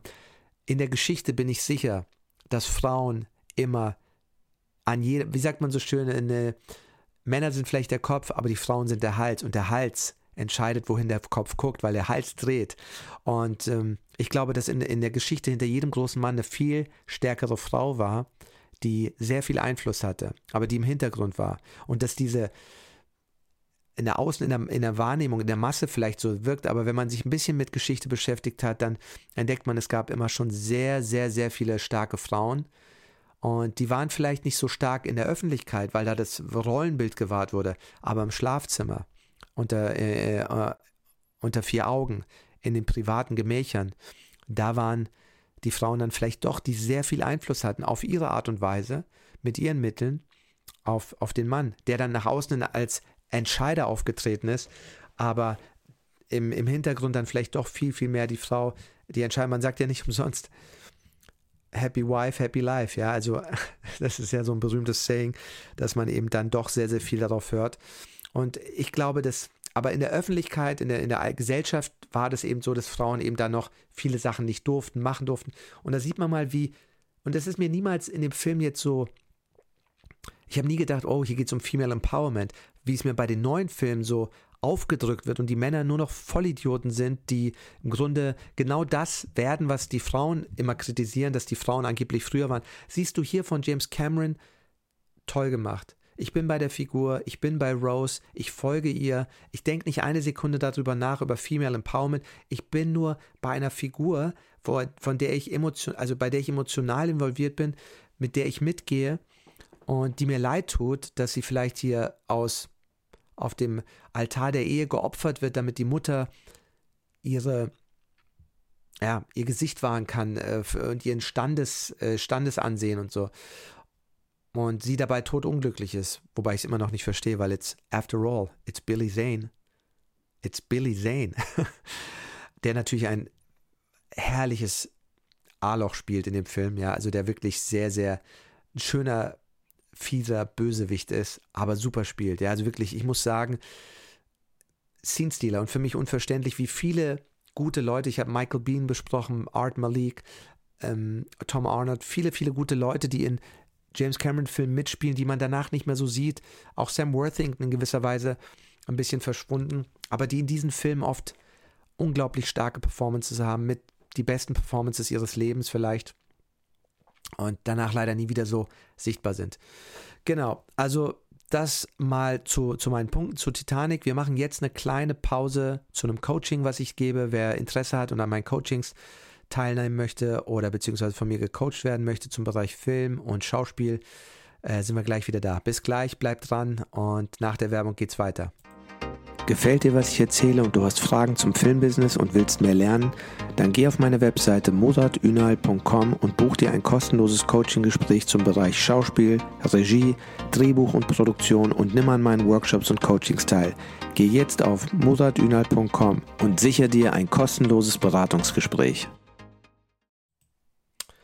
Danke, dass ihr drangeblieben seid. Kurze Werbung in eigener Sache. Wir gehen weiter und äh, schauen mal noch an, was es hier für tolle Sachen gab bei Titanic, die ich wichtig fand. Schnitt, wir haben kurz drüber gesprochen. Schnitt. James Cameron hat hier seinen ersten Schnitt-Oscar bekommen, nachdem er satt war, selber nicht schneiden zu können. Ich hatte die Geschichte erzählt in True Lies, wo er sauer war, dass, äh, Entschuldigung, in ähm, Terminator 2, dass er diesen Song Bad to the Bone als Arnold Schwarzenegger aus dieser Rocker-Kneipe kommt, wo er sich die Klamotten geholt hat. Und der Cutter wollte das nicht reinschneiden. Und da war er so frustriert, da gibt es eine schöne Geschichte, ging zu Robert Rodriguez, Robert Rodriguez, der dann Alita Battle Angel gemacht hat. Die beiden waren Freunde geworden, weil Robert Rodriguez im Grunde genau das macht wie äh, James Cameron, der macht auch alles bei seinen Filmen. Der schneidet, der macht die Kamera, der, der schreibt, der, der, der ist Regisseur und, äh, und und. Ich bin großer Robert Rodriguez-Fan. Wie gesagt, El Mariachi hat er damals ganz alleine quasi ohne Crew fast gedreht, selber den Ton gemacht, selber den, die Kamera gemacht und dann nach dem Ton, nach, dem, nach der Kamera noch ein Take gemacht, wo er den Ton gemacht hat und mit selber geschnitten und und und. und. Er hat ihm gesagt, warum schneidest du nicht selber? Und er, Robert Rodriguez, hat damals James Cameron gezeigt, wie er schneidet und was er macht und äh, wie er das selber machen kann. Und daraufhin hat dann Cameron beschlossen, das zu machen. Und diese Freundschaft ging so lange, dass Robert Rodriguez dann irgendwann gesagt hat, hey, was ist eigentlich aus diesem tollen Alita Battle Angel geworden? Und den würde ich auch gerne besprechen, weil ich den auch klasse finde, ein Meisterwerk, den Cameron eigentlich selber machen wollte, aber dann nicht gemacht hat, weil er eben mit anderen Filmen beschäftigt war. Aber mit Robert Rodriguez jemanden gefunden hat, der den genial umgesetzt hat. Und ich, ich habe das Gefühl, dieser Film wurde ein bisschen sabotiert. Dazu kommen wir auch nochmal aber Robert Rodriguez hat ihm sozusagen die, auf die Idee gebracht, schneide selber, mach das selber. Und das empfehle ich auch äh, allen meinen äh, Freunden, schneide selber. Ich werde auch bei meinem nächsten Film selber mitschneiden, auf jeden Fall auch mit anderen Cuttern, aber selber auch mitschneiden, weil A, geht es heutzutage, es ist nicht so schwer, es ist eine Kunst für sich, aber trotzdem ist es möglich, es ist nicht mehr so wie früher mit so Moviola und äh, wie heißen die, Steenberg oder so, diese Maschinen, wo du kompliziert cutten und dann schneiden und kleben musstest. Heute kannst du digital ja im Grunde selber sehr, sehr einfach auch schneiden, wobei schneiden kann nicht jeder, auch wenn jeder die Software benutzen kann. Das sind zwei verschiedene Dinge. Aber Cameron hat hier mitgeschnitten, hat seinen ersten äh, Schnitt-Oscar bekommen, zusammen mit äh, George Buff, glaube ich, und äh, Conrad Buff und ähm, ich gucke nochmal, wie hieß der andere. Wir gucken gleich rein. Okay, hier sehe ich es nicht. Wir teilen mal kurz einen Bildschirm. Dann sehen wir das mal. Hier sind wir bei Titanic. Und wir gehen mal in den Cast and Crew. Er ist nicht unter den Top 250 Filmen aller Zeiten, äh, der besten Filme aller Zeiten. Das wundert mich ein bisschen, obwohl er der erfolgreichste ist. Du siehst, hier wird er nicht so komplette Besetzung und Crew. Wir gehen mal hier drauf und schauen mal kurz rein, wer da alles im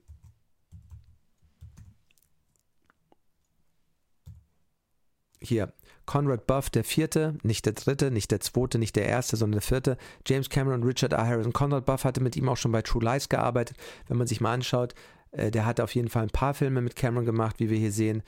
Also Terminator 2, The Abyss, Titanic, also ein Longtime Collaborator und mit drei Leuten zu arbeiten, das hat er auch bei Avatar dann wieder gemacht, wo er selber mitgeschnitten hat. Wie gesagt, seit True Lies schneidet Cameron selber und äh, macht das sehr, sehr gut. Wie gesagt, er ist sofort mit seinem ersten offiziellen Credit bei True Lies hat er nicht den, hat er keinen offiziellen Credit gehabt, aber schon mitgeschnitten, ähm, hat er den Schnitt-Oscar bekommen. Er hat dann den Oscar bekommen für beste Regie, beste Produktion, bester Film sozusagen als Produzent mit zusammen mit John Landau äh, seinem, seinem Langzeitpartner und noch einem weiteren äh, Produzentin, glaube ich, Ray Sancini war das, glaube ich. Oder ich muss nochmal gucken. Auf jeden Fall, John Landau war mit dabei. Und ähm, ja, also ähm, drei Oscars abgesahnt, elf Oscars in der Oscar-Nacht. Der Film hat alles geholt, was man ihm nicht gewünscht hat oder gegen ihn gesagt hat. Und, und das finde ich eines der, der schönen Sachen an dem Film. Wenn wir mal so ein paar Bilder anschauen, gehen wir mal hier rein in die Bilder. Also, äh, und da gab es diese berühmte Oscar Acceptance Speech, ja, und ich würde die am liebsten mal mit euch teilen, weil ich finde es so unfair, was man ihm da gesagt hat, als Cameron den Oscar bekommen hat für beste Regie, nachdem er, glaube ich, schon für besten Schnitt bekommen hat und so. Und äh, geht auf die Bühne und dann wurde ihm mir ein Satz übel genommen, weil er, nachdem er so glücklich war und sich bei allen bedankt, den Cast, der Crew, äh, allen Leuten, die heute schon einen Oscar bekommen haben, meinte er, but they're covered. Äh, er will sich bei seinen Produzenten bedanken, den Original Producers, seinen Eltern, dass sie ihn ähm, äh, in die Welt gebracht haben und äh, wie glücklich er ist und wie, wie, wie sein Herz voller Liebe ist. Und dann sagt er am Ende, nachdem er diesen Oscar hat, sagt er, My heart is bursting and all I can say is, I'm the king of the world. Und wie Jack Dawson, Leonardo DiCaprios Charakter, freut er sich.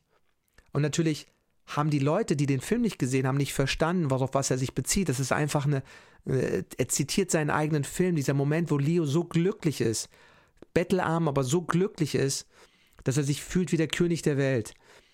Und Cameron, dem alle nur das Böseste gewünscht haben, jedes, jedes Blatt in Hollywood hat schlecht geschrieben, alle haben den Film verurteilt, ihn gehasst und schlecht gemacht und und und den Film schlecht gemacht und sagt, er wird definitiv floppen und und und. Und dann kriegt er diesen Award und dann machen sie ihn danach noch fertig, nachdem er sich so freut in diesem Moment, wo der Film gut läuft, alle Oscars bekommen werden. Er sagt immer, er hat, glaube ich, alle Oscars bekommen, weil die so ein schlechtes Gewissen haben, dass sie, dass sie die, dass sie den Film so fertig gemacht haben. Und dann machen sie ihn fertig, dass er so größenwahnsinnig ist. Und ich dachte mir, das kann nur ein Hater sagen, weil alles, was er gemacht hat, war eigentlich nur eben den Film zitieren und der, der jemand, der den Film gesehen hat, weiß, was er damit macht, meint, ja. Und das fand ich so traurig, dass ähm, ja, das so so runtergemacht worden ist. Dieser Moment, wo er sich freut, ist am nächsten Tag das schon wieder madig gemacht worden ist. Ja, also das ist sehr, sehr traurig und ähm, ja, ähm, wie gesagt, habe ich nicht verstanden. Ich persönlich, ich habe es gesehen, ich habe gesagt, da ist kein bisschen Größenwahn drin, das ist einfach nur ein Zitat aus dem Film. Er hätte es einleiten müssen, er sagen müssen, vielleicht, ähm, I just want to say, just like my movie character I created, when Jack is uh, on the front of the Titanic and he's so happy and he says, I'm the king of the world. Weißt du, und ähm, das hat er gemeint. Und dass man ihm das so noch, das zeigt, wie, ja, wie, wie dumm und un, wie soll ich sagen, ja, ohne, ohne Ahnung da gesprochen worden ist. Ja, ähm, was, was gibt es noch zu sagen? Lasst uns kurz hier reingehen. Ähm, Cameron ist, wie gesagt, äh, äh, als Forscher auch dann noch an Marianengraben gefahren. Ähm, er war die Hand, die die ganzen Bilder von Kate Winslet gezeichnet hat. Ähm, der Film ist, wie gesagt, super klasse. Billy Zane, toll. Der Cast, toll. Jede Figur ist toll. Ich bin darauf eingegangen, dass ich Leo zu jung finde eigentlich, dass er immer wie 17 aussah physiognomisch. Und dass ich eben glaube auch, dass äh, er in gewisser Weise das alter Ego von, von James Cameron war, wie er sich gesehen hat. Künstler, Zeichner, selbstbewusst, intelligent und mit diesen Haaren, diesen blonden Haaren, so wie Cameron sie ja auch hatte.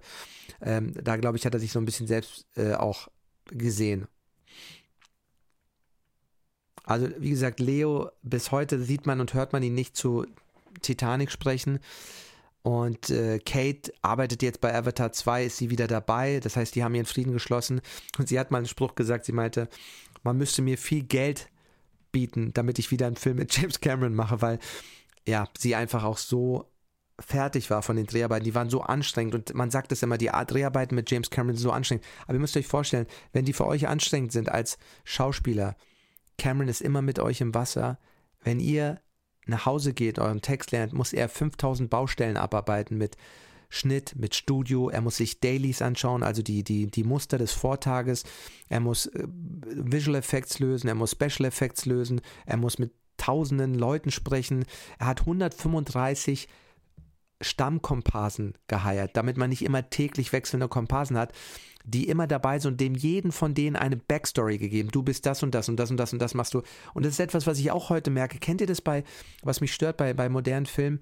Du siehst so Filme, die bei Netflix laufen oder so und dann sind immer große Massenszenen mit Leuten und du hast immer das Gefühl, ja, da stehen jetzt 50 oder 100 oder 200 Komparsen und die bewegen und benehmen sich auch wie Komparsen. Du hast nie das Gefühl, das sind Menschen, das sind Figuren im Film. Und bei, bei diesem Film, obwohl du so viele Leute hast an Deck, an Bord, ich hatte nie das Gefühl, das sind Komparsen. Das waren wie Schauspieler. Jeder dieser Komparsen hat gespielt wie ein Schauspieler. Und ich finde, das machen die heute immer so falsch. Es ist natürlich eine Geldfrage, aber es ist auch eine Sache des Regisseurs und Cameron hat das erkannt. Ich engagiere lieber 135 Leute fest und habe immer die gleichen, die genau wissen, was sie machen und gebe ihnen eine Backstory als ähm, heute die Komparsen und morgen die Komparsen und immer wechselnde zu haben, weil er verstanden hat, wie wichtig das ist. Und die meisten Regisseure machen das heute falsch. Die verlassen sich dann, okay, wie viele Komparsen haben wir heute? Aber die Komparsen sind auch, die muss man inszenieren. Ja, gute Regieassistenten machen das richtig, gute Regisseure machen das auch selber. Die gehen auf die Komparsen zu, die reden mit denen, die sagen denen, pass auf, was du machst, ist das und das. Du willst dort und dorthin und du hast die und die äh, Absicht. Äh, du gibst denen eine Motivation und dass sie nicht nur im Hintergrund stehen und doof aus der Wäsche gucken, wie ich es gefühlt heutzutage immer habe.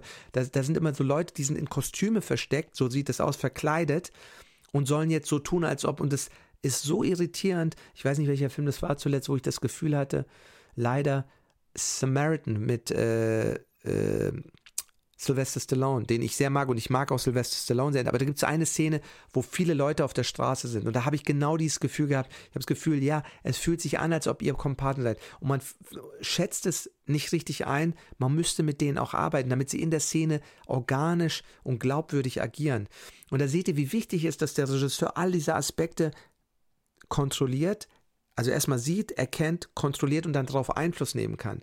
Und das beinhaltet auch, dass du manchmal als Regisseur der Produktion auch klar sagen musst, hört zu, pass auf, für diese, für diese Szenen werden wir so und so viele Komparsen brauchen. Ich möchte, dass diese Komparsen alle die gleichen sind über alle Tage. Ich möchte mit denen üben. Ich brauche dafür Zeit. Gib mir dafür Zeit im Drehplan. Gib mir dafür Zeit, dass ich mit denen mal vorher reden kann oder danach, weil diese Leute müssen inszeniert werden. Ich möchte dabei sein oder ich instruiere meinen Regieassistenten so gut, dass er die so gut inst äh, instruieren kann und, und äh, directen kann. Aber das muss organisch sein. Und das ist bei vielen großen Szenen, in Massenszenen, habe ich immer das Gefühl, ja, Komparsen, Komparsen laufen hier durchs Bild. Ich bin aus dem Film draußen. Dieses, diese diese ähm, Viewing Experience ist tot. In dem Moment denke ich nur, ich bin raus.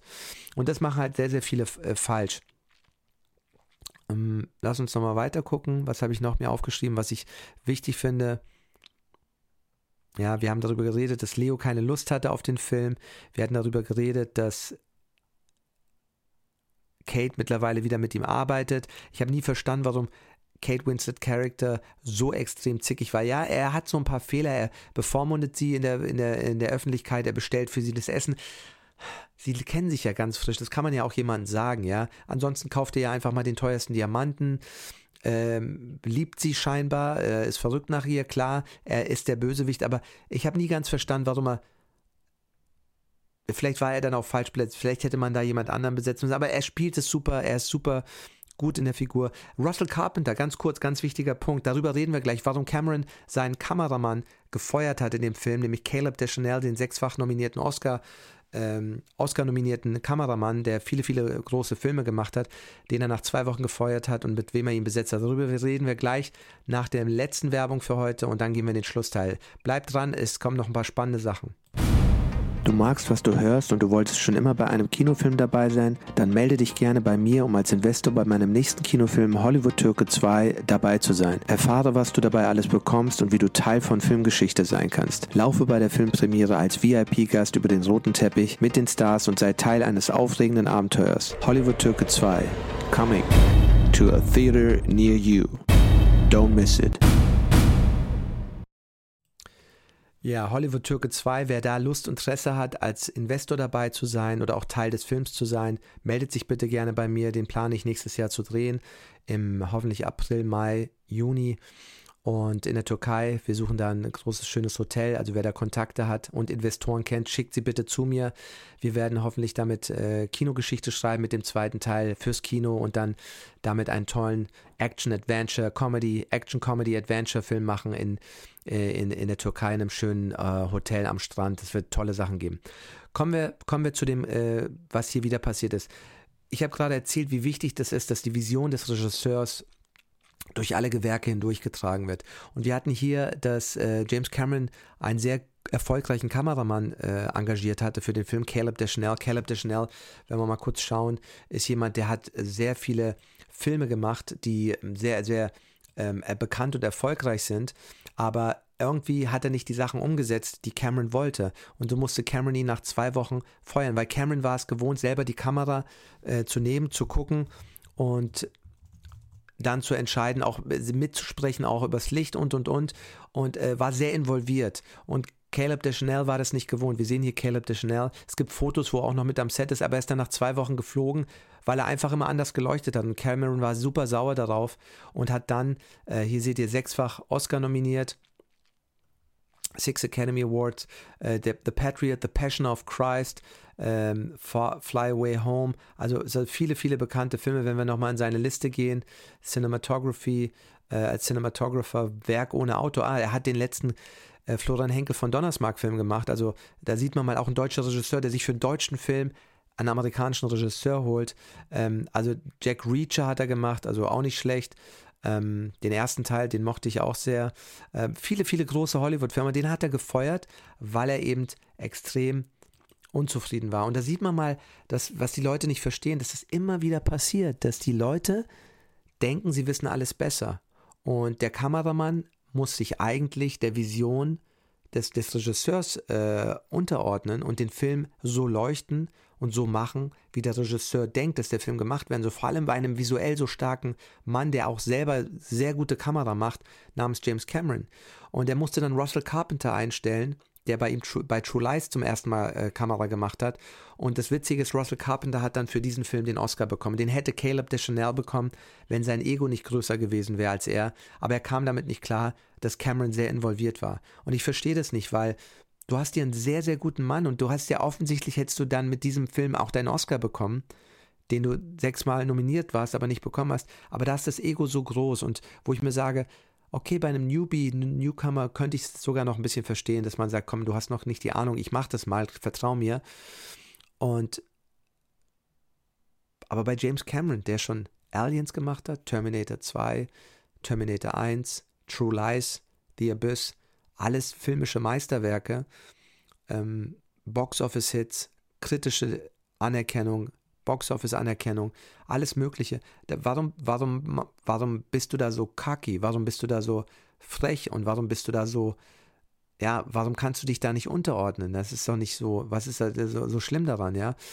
Aber da siehst du halt, wie die Egos sind. Das passiert auf den höchsten Ebenen. Viele Freunde sagen mir immer, ja, im Independent-Film, da musst du immer mit so vielen Leuten arbeiten oder diskutierst und streitest dich immer so. Meinte ich, nee, es hat nichts mit Independent oder viel Geld zu tun. Das passiert auf den teuersten Ebenen. Das ist, weil er der teuerste Film aller Zeiten. Besser geht's ja nicht. Er kann sich ja jeden aussuchen. Ja, aber es ist eine never-ending Story Regisseure und Kameraleute, dass die sich immer streiten und deswegen gibt es ganz wenige Regisseure, wenn sie mal einen haben, arbeiten sie nur noch mit dem zusammen. Paul Verhoeven mit Jost Vacano oder Jan de Bond, Spielberg nur noch mit dem Janusz Kaminski, Tarantino mit dem äh, Robert Richardson, Oliver Stone hat die ganzen Filme mit ihm am Anfang auch gemacht. Und äh, so gibt es sehr, sehr viele. Und ähm, aber es gibt immer wieder die Streits mit den zwischen Kameraleuten und Regisseuren. Meiner Meinung nach hat es sehr viel mit den Kameraleuten zu tun, die denken selber, sie sind die Regisseure, weil es denken viele Kameraleute. Viele Kameraleute denken einfach, ähm, ich weiß besser, wie der Film gemacht wird. Ich weiß besser, wie das geleuchtet und gemacht und äh, die Einstellung gemacht werden. Aber sie denken oft nicht im Film. Und die, die guten Kameraleute sind immer die, für mich, die daran denken, was das Beste für den Film ist und sich dem Regisseur unter anderem. Schauen wir an Martin Scorsese, Michael Ballaus, Michael Ballaus, der deutsche Kameramann. Warum hat er nur noch alle seine Filme mit Michael Ballaus gemacht, bis er sich zurückgezogen hat? Weil Ballaus schnell war und sich der Vision des Regisseurs untergeordnet äh, hat. Warum arbeitet Fatih Akin immer mit Rainer Klausmann? Ja, oder Oliver Hirschspiegel? Weil ich glaube, dass Rainer Klausmann, ich kenne ihn nicht persönlich, ich glaube, ein ruhiger Typ ist, zuhört und die Dinge so macht, wie sie gemacht werden sollen, aber dabei natürlich auch großartige Arbeit leistet. Ich glaube, viele gute Kameraleute sind sehr ruhige Typen Beobachter. Ähm, ich glaube, ich würde mit denen auch so besser funktionieren. Und ähm, die sind nicht unbedingt die besten Kameraleute, glaube ich. Aber sie arbeiten mit den besten Regisseuren. Dadurch werden ihre Arbeiten mehr angeschaut und sie werden beachtet. Und sie arbeiten immer wieder mit diesen Regisseuren, was dazu führt, dass sie immer wieder gute Filme machen, weil die Regie macht den Film, nicht der Kameramann. Der Kameramann macht die Bilder, aber Bilder bedeuten nichts. Das ist wie Werbung. Die Werbung hat die schönsten, glamourösesten, äh, glossy Bilder, aber es interessiert oft kein Schwein, weil keine Emotionen. Es ist auch schwer, in 30, 60, 90 Sekunden Emotionen zu transportieren. Aber ich will damit sagen, es gibt so viele toll fotografierte, schlechte Filme. Wir haben eine tolle Kamera, aber es interessiert niemanden. Aber wenn du einen nicht so gut fotografierten Film hast, wo aber die Geschichte toll ist, bist du emotional involviert. Der Film wird zum Lieblingsfilm. Und äh, ich sag mal so, das Fest von, von äh, Thomas Winterberg, der erste Dogma-Film, unglaublich toller, aber auch trauriger und tragischer und äh, in gewisser Weise auch ein bisschen deprimierender Film. Weiß gar nicht mehr, ob ich mir den heute nochmal anschauen würde. Gedreht auf einer Mini-DV-Kamera mit einem total pixeligen, schlechten Bild. Passend aber auch zum Konzept und auch ein bisschen eben diesem Dogma-Style, damals diesen, diesen Marketing-Pitch. Wir machen ohne, wir machen nur natürliches Licht, nur echte Musik, die im Film kommt, eine ganze Blödsinn mit, mit äh, Lars von Trier und äh, Thomas Winterberg und wie sie alle hießen, die dieses Manifest geschrieben haben, um was Neues zu machen. Aber der Film ist stark und du schaust ihn an. Äh, Chris, ich glaube, äh, Anthony Dodd Mantle hat den gemacht, ähm, wenn ich mich nicht täusche. Aber ja, äh, toller Kameramann, der auch toll machen kann. Aber es, es war wichtig, dass das Konzept, die Kamera sich der Vision der Geschichte und des Regisseurs unterordnet. Und man nicht jetzt nicht jedes Bild so macht, wie man denkt, dass es geil sein soll. Und ich glaube, viele Kameraleute, meiner Meinung nach heute, weil sie aus der Werbung kommen, sind es gewohnt oder versaut, immer schön zu machen, ja, und auf, auf die, ne, hey, look at me, also so immer Einstellungen nach dem Motto, hey, look at me, ich sehe so gut aus, aber also, wie ich schon mal erwähnt hatte, Robert Bresson hat mal einen schönen Satz gesagt, den Michael Haneke immer zitiert, weil das ein großes Vorbild ist von ihm.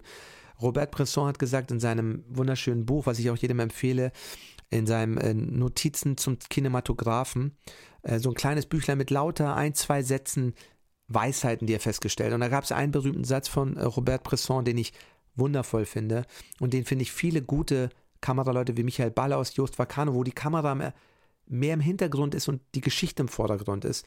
Die haben gesagt, oder Robert Bresson hat gesagt, keine schöne Fotografie, notwendige Fotografie. Keine schönen Bilder, notwendige Bilder. Und was ich damit sagen will, ist, das Bild muss der Story dienen, das Bild muss der Geschichte dienen. Und wenn das Bild sozusagen sagt, hey, look at me, was auch mal nicht schlimm ist, man kann auch mal schöne Einstellungen haben, ja, es ist, darum geht es gar nicht. Aber bin ich bei der Geschichte. Und deswegen glaube ich, waren viele der besten Kameraleute, gerade so 70er, 80er, Philos Sigmund und wie sie alle hießen, die waren so gut, weil sie, das hat mir auch mal jemand gesagt, warum die so gut sind, weil die hören dem Dialog zu, die sind bei der Geschichte. Und was ich gemerkt habe, was ich am Set auch bei vielen deutschen Kameraleuten bemerkt habe oder bei vielen nicht so guten Kameraleuten, die sind gar nicht bei der Geschichte, die sind so bei dem Technischen, ja, äh, ist die Blende, äh, geht die Sonne, ist der Schatten, äh, weißt du, wie ist der, äh, mein, mein äh, Lichtmeter, was, was sagt, ist das alles technisch gut? Ist ja auch wichtig. Aber die wissen gar nicht, was da gesagt wird. Die wissen überhaupt nicht, was passiert emotional. Wann muss sich die Kamera bewegen? Und gute Kameraleute sind bei den Figuren und hören zu und sind in der Geschichte dabei. Deswegen lebt die Kamera, atmet die Kamera und du hast das Gefühl, das, das, das lebt miteinander. Ich habe das Gefühl, viele Sachen, die ich gesehen habe, sind so total technisch, dass es überhaupt nicht mehr um die Geschichte geht. Ich weiß nicht, ob es daran liegt, dass sie die Geschichte nicht mögen oder überhaupt nicht zuhören oder denken, das ist eh egal, aber das merkt man. Und deswegen sind oft die Kameras, wo der Regisseur auch die Kamera selber macht, oft sogar am besten. Äh, weil du bist bei der Geschichte und du hast das Gefühl, diese Einstellung verlangt jetzt diese Szene oder dieses Bild, ja, ähm, oder diese, dieser Part in der Szene verlangt diese Einstellung. Du hast diesen, dieses Gefühl, wo die Kamera stehen muss, macht unglaublich viel aus auf die Wirkung beim Zuschauer, wo die Kamera steht. Steht die untersichtig, weitwinklig? Haben wir eine telige nahe? Haben wir eine weitwinklige nahe? All das bewirkt psychologisch beim Zuschauer etwas anderes und äh, niemand anders hat ein besseres Gefühl dafür als der Regisseur, weil er ist der emotionale Wasserstandsmelder, wo wir in der Geschichte sind. Und wenn du Glück hast, hast du Mitarbeiter, Kameraleute, die das sogar noch enhancen, verbessern, wenn sie verstanden haben, was du willst als Regisseur und wenn sie verstanden haben, worum es in der Geschichte geht. Und dann bedienen sie das und sagen es noch besser und sagen, guck mal, was hältst du davon? Und dann sagt der Regisseur, hey, besser, viel besser, lass uns das so machen, genau wie du. Das haben gute Regisseure kein Problem. Es geht um die Geschichte. Aber wenn es ums Ego geht, was ich auch leider oft hatte, bei mit zum Teil sehr guten Kameraleuten, äh, ähm, bei meinem Kurzfilm hatte ich einen sehr guten Kameramann, äh, der mittlerweile in Hollywood arbeitet. Ja, liebe Grüße und ich würde auch gerne mal wieder mit ihm was machen. Aber da, da, da sind wir auch manchmal geclasht, obwohl er sehr, sehr gute Bilder die meiste Zeit gemacht hat, wo ich nichts mehr sagen musste. Aber es gab dann so ein paar Sachen, wo er unbedingt machen wollte für sich. Und ich gesagt habe, das brauche ich nicht und das brauchte ich dann auch nicht. Und es war dann aber trotzdem, hat ein, zwei Stunden Zeit gebraucht vom Set, von der Zeit zum Drehen und und und und war unnötig. Aber da kamen so Ego-Sachen durch. Und das ist unnötig. Das ist unnötig. Ähm, und ich glaube, gute Kameraleute sind Kameraleute, die zuhören, schnell sind, so wie Michael Ballaus, wie er sein musste, weil er mit Fassbender arbeitet, gearbeitet hat und Fassbender sagte immer, du musst schnell sein, ich will drehen, ich habe keinen Bock, bis das Licht steht. Und das hat Scorsese dann eben geliebt bei Ballaus, weil äh, Scorsese dann gemerkt hat, er kann mit ihm viel mehr Einstellungen drehen als mit einem Gewerkschaftskameramann aus Amerika, die alles super langsam und nach Vorschrift und dann können wir nur 14 Einstellungen am Tag machen oder so. Und, und Ballaus konnte ihm das Dreifache, Vierfache an Einstellungen abliefern äh, in derselben Zeit, weil er es gewohnt war, schnell zu arbeiten. Deswegen sage ich ja, Guerilla Independent Training ist manchmal das Beste, was du haben kannst. Genau, also deswegen, wie du siehst, auch auf dem hohen Level gibt es diese Ego-Dinger. Deswegen hört immer auf euch und seht, was Cameron gemacht hat. Wenn es nicht weitergeht, trennt euch lieber, ja, weil sonst habt ihr einen ewigen Kampf, gerade bei Independent-Filmen, wo man manchmal das nicht machen kann, aber ähm, da muss man damit eben leben, aber ansonsten sage ich, guckt, dass es funktioniert menschlich, ja, dass es menschlich funktioniert. Das ist sehr wichtig, weil sonst habt ihr immer wieder einen Clash und streitet euch und das ist nur noch ein Krampf und dann arbeitet jeder gegeneinander, weil ich sage immer, jeder macht seinen eigenen Film. Der Kameramann macht seinen eigenen Film, der Schauspieler versucht seinen eigenen Film zu machen, der äh, Cutter macht seinen eigenen Film. So macht jeder seinen Film und die Aufgabe des Regisseurs ist allen auch wieder auf die Spur zu bringen, auf die Linie zu bringen und zu sagen, das ist der Film, den wir machen. Ja, und nicht das oder das, sondern das ist der Film, den wir machen. Und die meisten verstehen das nicht. Genau, so viel ähm, dazu. Lasst uns nochmal kurz äh, gucken, was haben wir noch zu besprechen gehabt. Ähm, ich glaube, das war es jetzt, das Wichtigste. Äh, weil eine Szene, die mir noch sehr gut gefallen hat, das auch so wieder eine Spiegelung ist von Camerons messerscharfer Logik und der Mann scheint irgendwie nur besonders gut zu funktionieren, wie die ganzen Sachen, die unter Wasser sind, unter Druck. Sobald er diesen Druck hat, enormen Gelddruck, riesen Megasets, logistischen Druck, Schauspielszenen zu inszenieren unter schwierigsten Bedingungen mit Wassertanks und Special Effects und was da gibt. Ich habe das Gefühl, immer dann fährt sein Verstand und seine Logik auf Hochtouren, ja, und irgendwie braucht er das, wie so eine Sucht. Und ich liebe diese eine Szene, wo dieser, dieser, dieser messerscharfe Verstand von, von Cameron fast auch im Geiste da ist in dieser Szene, nämlich wo diese Diskussion kommt, wo der Eisberg das geschrammt hat, die Schotten volllaufen und dann kommt dieser äh, Andrew Davis Charakter, der, der, der, der, der Ingenieur, der die Titanic gebaut hat, der mit dabei ist, gespielt von äh, Gruber, glaube ich. Ich muss nochmal gucken kurz, wie der, wie der ähm, Cast hieß, äh, der der Schauspieler davon war. Komme ich gleich zu, sage ich euch gleich. Äh, der dann auch mit Kate Winslet so ein, zwei ähm, schöne, schöne Szenen hat. Die Szene gibt es übrigens auch im Original von A Night to Remember. Da sagt der Typ das aber zu jemand anderem. Da sagt er es zu einem Mann und nicht zu Kate Winslet. Also sehr, sehr ähnlich. Und da sieht man mal, wie viel Cameron doch überraschenderweise vielleicht doch da kopiert hat. Äh, nicht in böser Absicht, aber es ist das gleiche Event. Also in gewisser Weise sind ja auch Dinge auch protokolliert und und und. Aber ähm, ich gucke mal kurz, wie hieß der äh, Schauspieler, der hieß ähm, Victor Garber. Und der spielt Thomas Andrews, nicht äh, genau, Victor Garber. Und äh, wo er sagt dann, äh, das ist eine mathematische äh, ganz einfache mathematische Rechnung und das Schiff wird in einer Stunde umgehen, äh, untergehen. Und dieser Moment, wo innerhalb von wenigen Sekunden klar ist, geschrammt, Luken laufen voll, wir, dieses Schiff wird in ein bis zwei Stunden untergehen. Das ist für mich so krass, dass innerhalb von kürzester Bruchteilen von einer Sekunde, von einer Minute, diese, diese absolute kausale äh, Abfolge abläuft und wie so Camerons Verstand sagt, okay, wir sind dem Untergang weil dieses Schiff wird in einer Stunde untergehen. Wir können dagegen nichts mehr machen. Und es ist ihm so klar. Und äh, manchmal versucht der Verstand ja noch Aus, Ausreden zu finden und Möglichkeiten. Und es ist so klar, es wird hier nicht mehr rausgehen. Und das fand ich wirklich krass. Und es hat mich auch sehr, es war eine sehr starke Szene, wo du weißt, okay, es geht jetzt runter und wir wissen das. Und was können wir jetzt tun? Ja, das, das fand ich, hat mir sehr, sehr gut gefallen. Okay, wir haben über sehr vieles gesprochen. Wie gesagt, der Film hat dann alles gewonnen, was man gewinnen konnte alles eingespielt, was man einspielen konnte zu dem Zeitpunkt. Und Cameron hat dann sehr, sehr lange äh, keinen Spielfilm mehr gemacht. Er hat ein paar äh, Dokus gemacht. Ich glaube, zwei Dokus. Einmal Ghost of the Abyss. Wir können noch mal kurz reinschauen hier, ähm, was, was Cameron noch gemacht hat. Er ist dann nochmal zweimal auch äh, irgendwie über die Bismarck hat er, glaube ich, er hat irgendwie eine Vorliebe für Schiffswrack. Seht ihr hier das Bild, wie er diese langen Haare hat? Ist doch ein bisschen so diese Haare, wie Leo sie hat, ne? Also dieses längere Haar, äh, was er auch äh, in vielen Aufnahmen hat, wo er jünger war. Hier sehen wir Avatar, Terminator 2, The Abyss, Vasquez, Janet, Janet Goldstein, die auch da wieder mitgespielt hat, die eine Freundin ist. Ähm, wir gucken mal kurz rein, Known for, und dann sehen wir hier, hat er eben ähm, die Doku gedreht, Director, gucken wir kurz mal rein. Avatar 1, 2, 3, The Informationist, okay, da hat er schon Turuk, Avatar, Aliens der Meere und die Geister der Titanic und die Bismarck. Also er hat drei Dokus gedreht und dazwischen hat er sogar noch ein bisschen Dark Angel gemacht, wie wir gerade sehen. Dark Angel habe ich jetzt nicht besprochen, da machte er, hat er auch nur eine Episode Regie geführt und geschrieben, als er mit seiner neuen Firma Lightstorm Entertainment, das war ja, muss man ja auch sagen, Lightstorm wurde ja mit diesem Film zum ersten Mal ge Nee, Entschuldigung, es war schon, glaube ich, bei True Lies, bei True Lies, aber Lightstorm Entertainment, die Firma, die mit John Landau und Ray Sancini hatte, glaube ich, ähm, hat er eben auch Sachen produzieren wollen fürs Fernsehen. Aber Fernsehen meinte er, da musst du so viel schreiben, da hat er echt einen großen Schiss dafür gehabt. Guck mal, er hat ja auch nochmal The Earthship TV, kenne ich auch nicht, eine Doku gesehen. Also er hat viel gemacht, aber er hat sich sehr, sehr auf seine Meeresforschung und so konzentriert, weil er, glaube ich, nach dem Erfolg auch mal was für die Seele machen wollte. Und das hat er auch verdient. Der Mann hat nonstop gearbeitet und äh, wirklich sehr, sehr viel gemacht.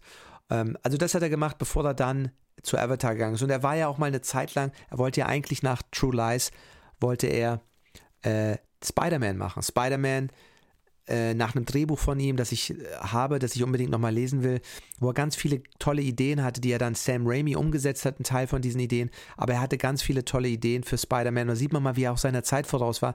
Bevor Marvel und all das so ein Hit war, wusste er schon, er wird das machen. Und Carolco hatte eigentlich die Rechte. Carolco ging dann aber pleite und nach dieser Situation mit Carolco äh, konnte er mit denen das nicht mehr machen und das hat es über Bord geworfen, hat dann Titanic gemacht. Aber der Mann arbeitet ja nonstop.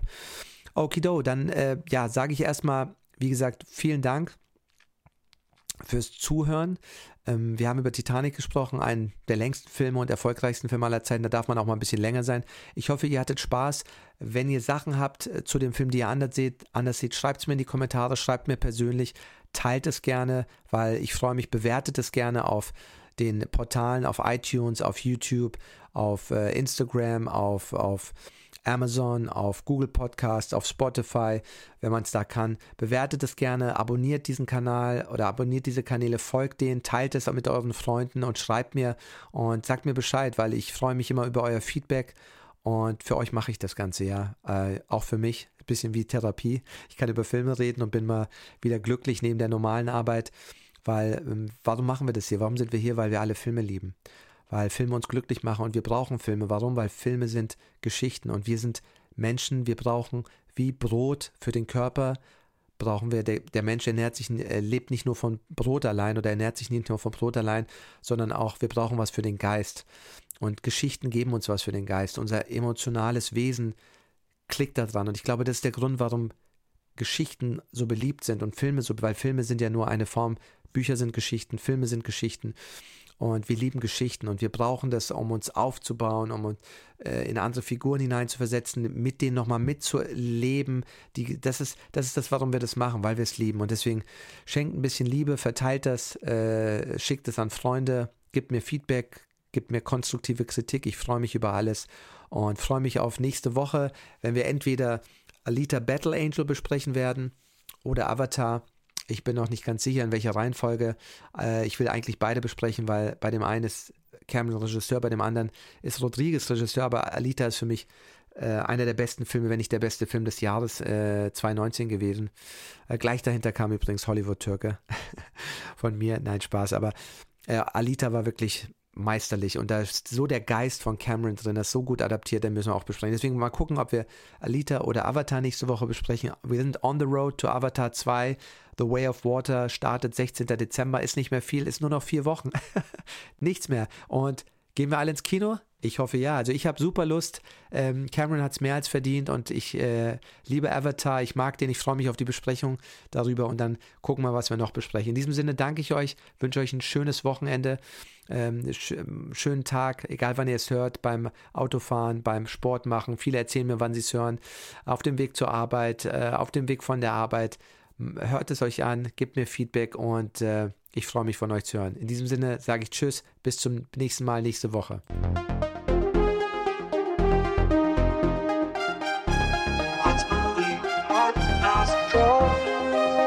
Danke für deine Zeit und dass du diese Woche bei Mozarts Movie Podcast dabei warst. Besuch unbedingt meine Webseite mozartünal.com, wo du die Sendung in iTunes, Spotify, YouTube, Instagram oder Facebook oder über RSS abonnieren kannst, damit du keine Sendung mehr verpasst. Wenn dir diese Sendung gefallen hat, empfehle sie gerne einem Freund oder hinterlass mir eine Bewertung auf iTunes. Schau dir gerne auch meinen Film Hollywood Türke auf Disney Plus, Amazon oder iTunes an und bewerte ihn auf IMDb, Amazon und Co. Wenn du mehr von meinem Wissen haben willst, stehe ich dir für persönliches Coaching im Bereich Schauspiel, Drehbuch, Regie Regie und Produktion zur Verfügung. Ich gebe dazu auch laufend Online-Workshops. Buch dir gerne ein kostenloses Coaching über meine Webseite muratünal.com oder schreib mir über Facebook oder Instagram. Schalte auf jeden Fall nächste Woche wieder ein bei Murats Movie Podcast, Entertainment and More.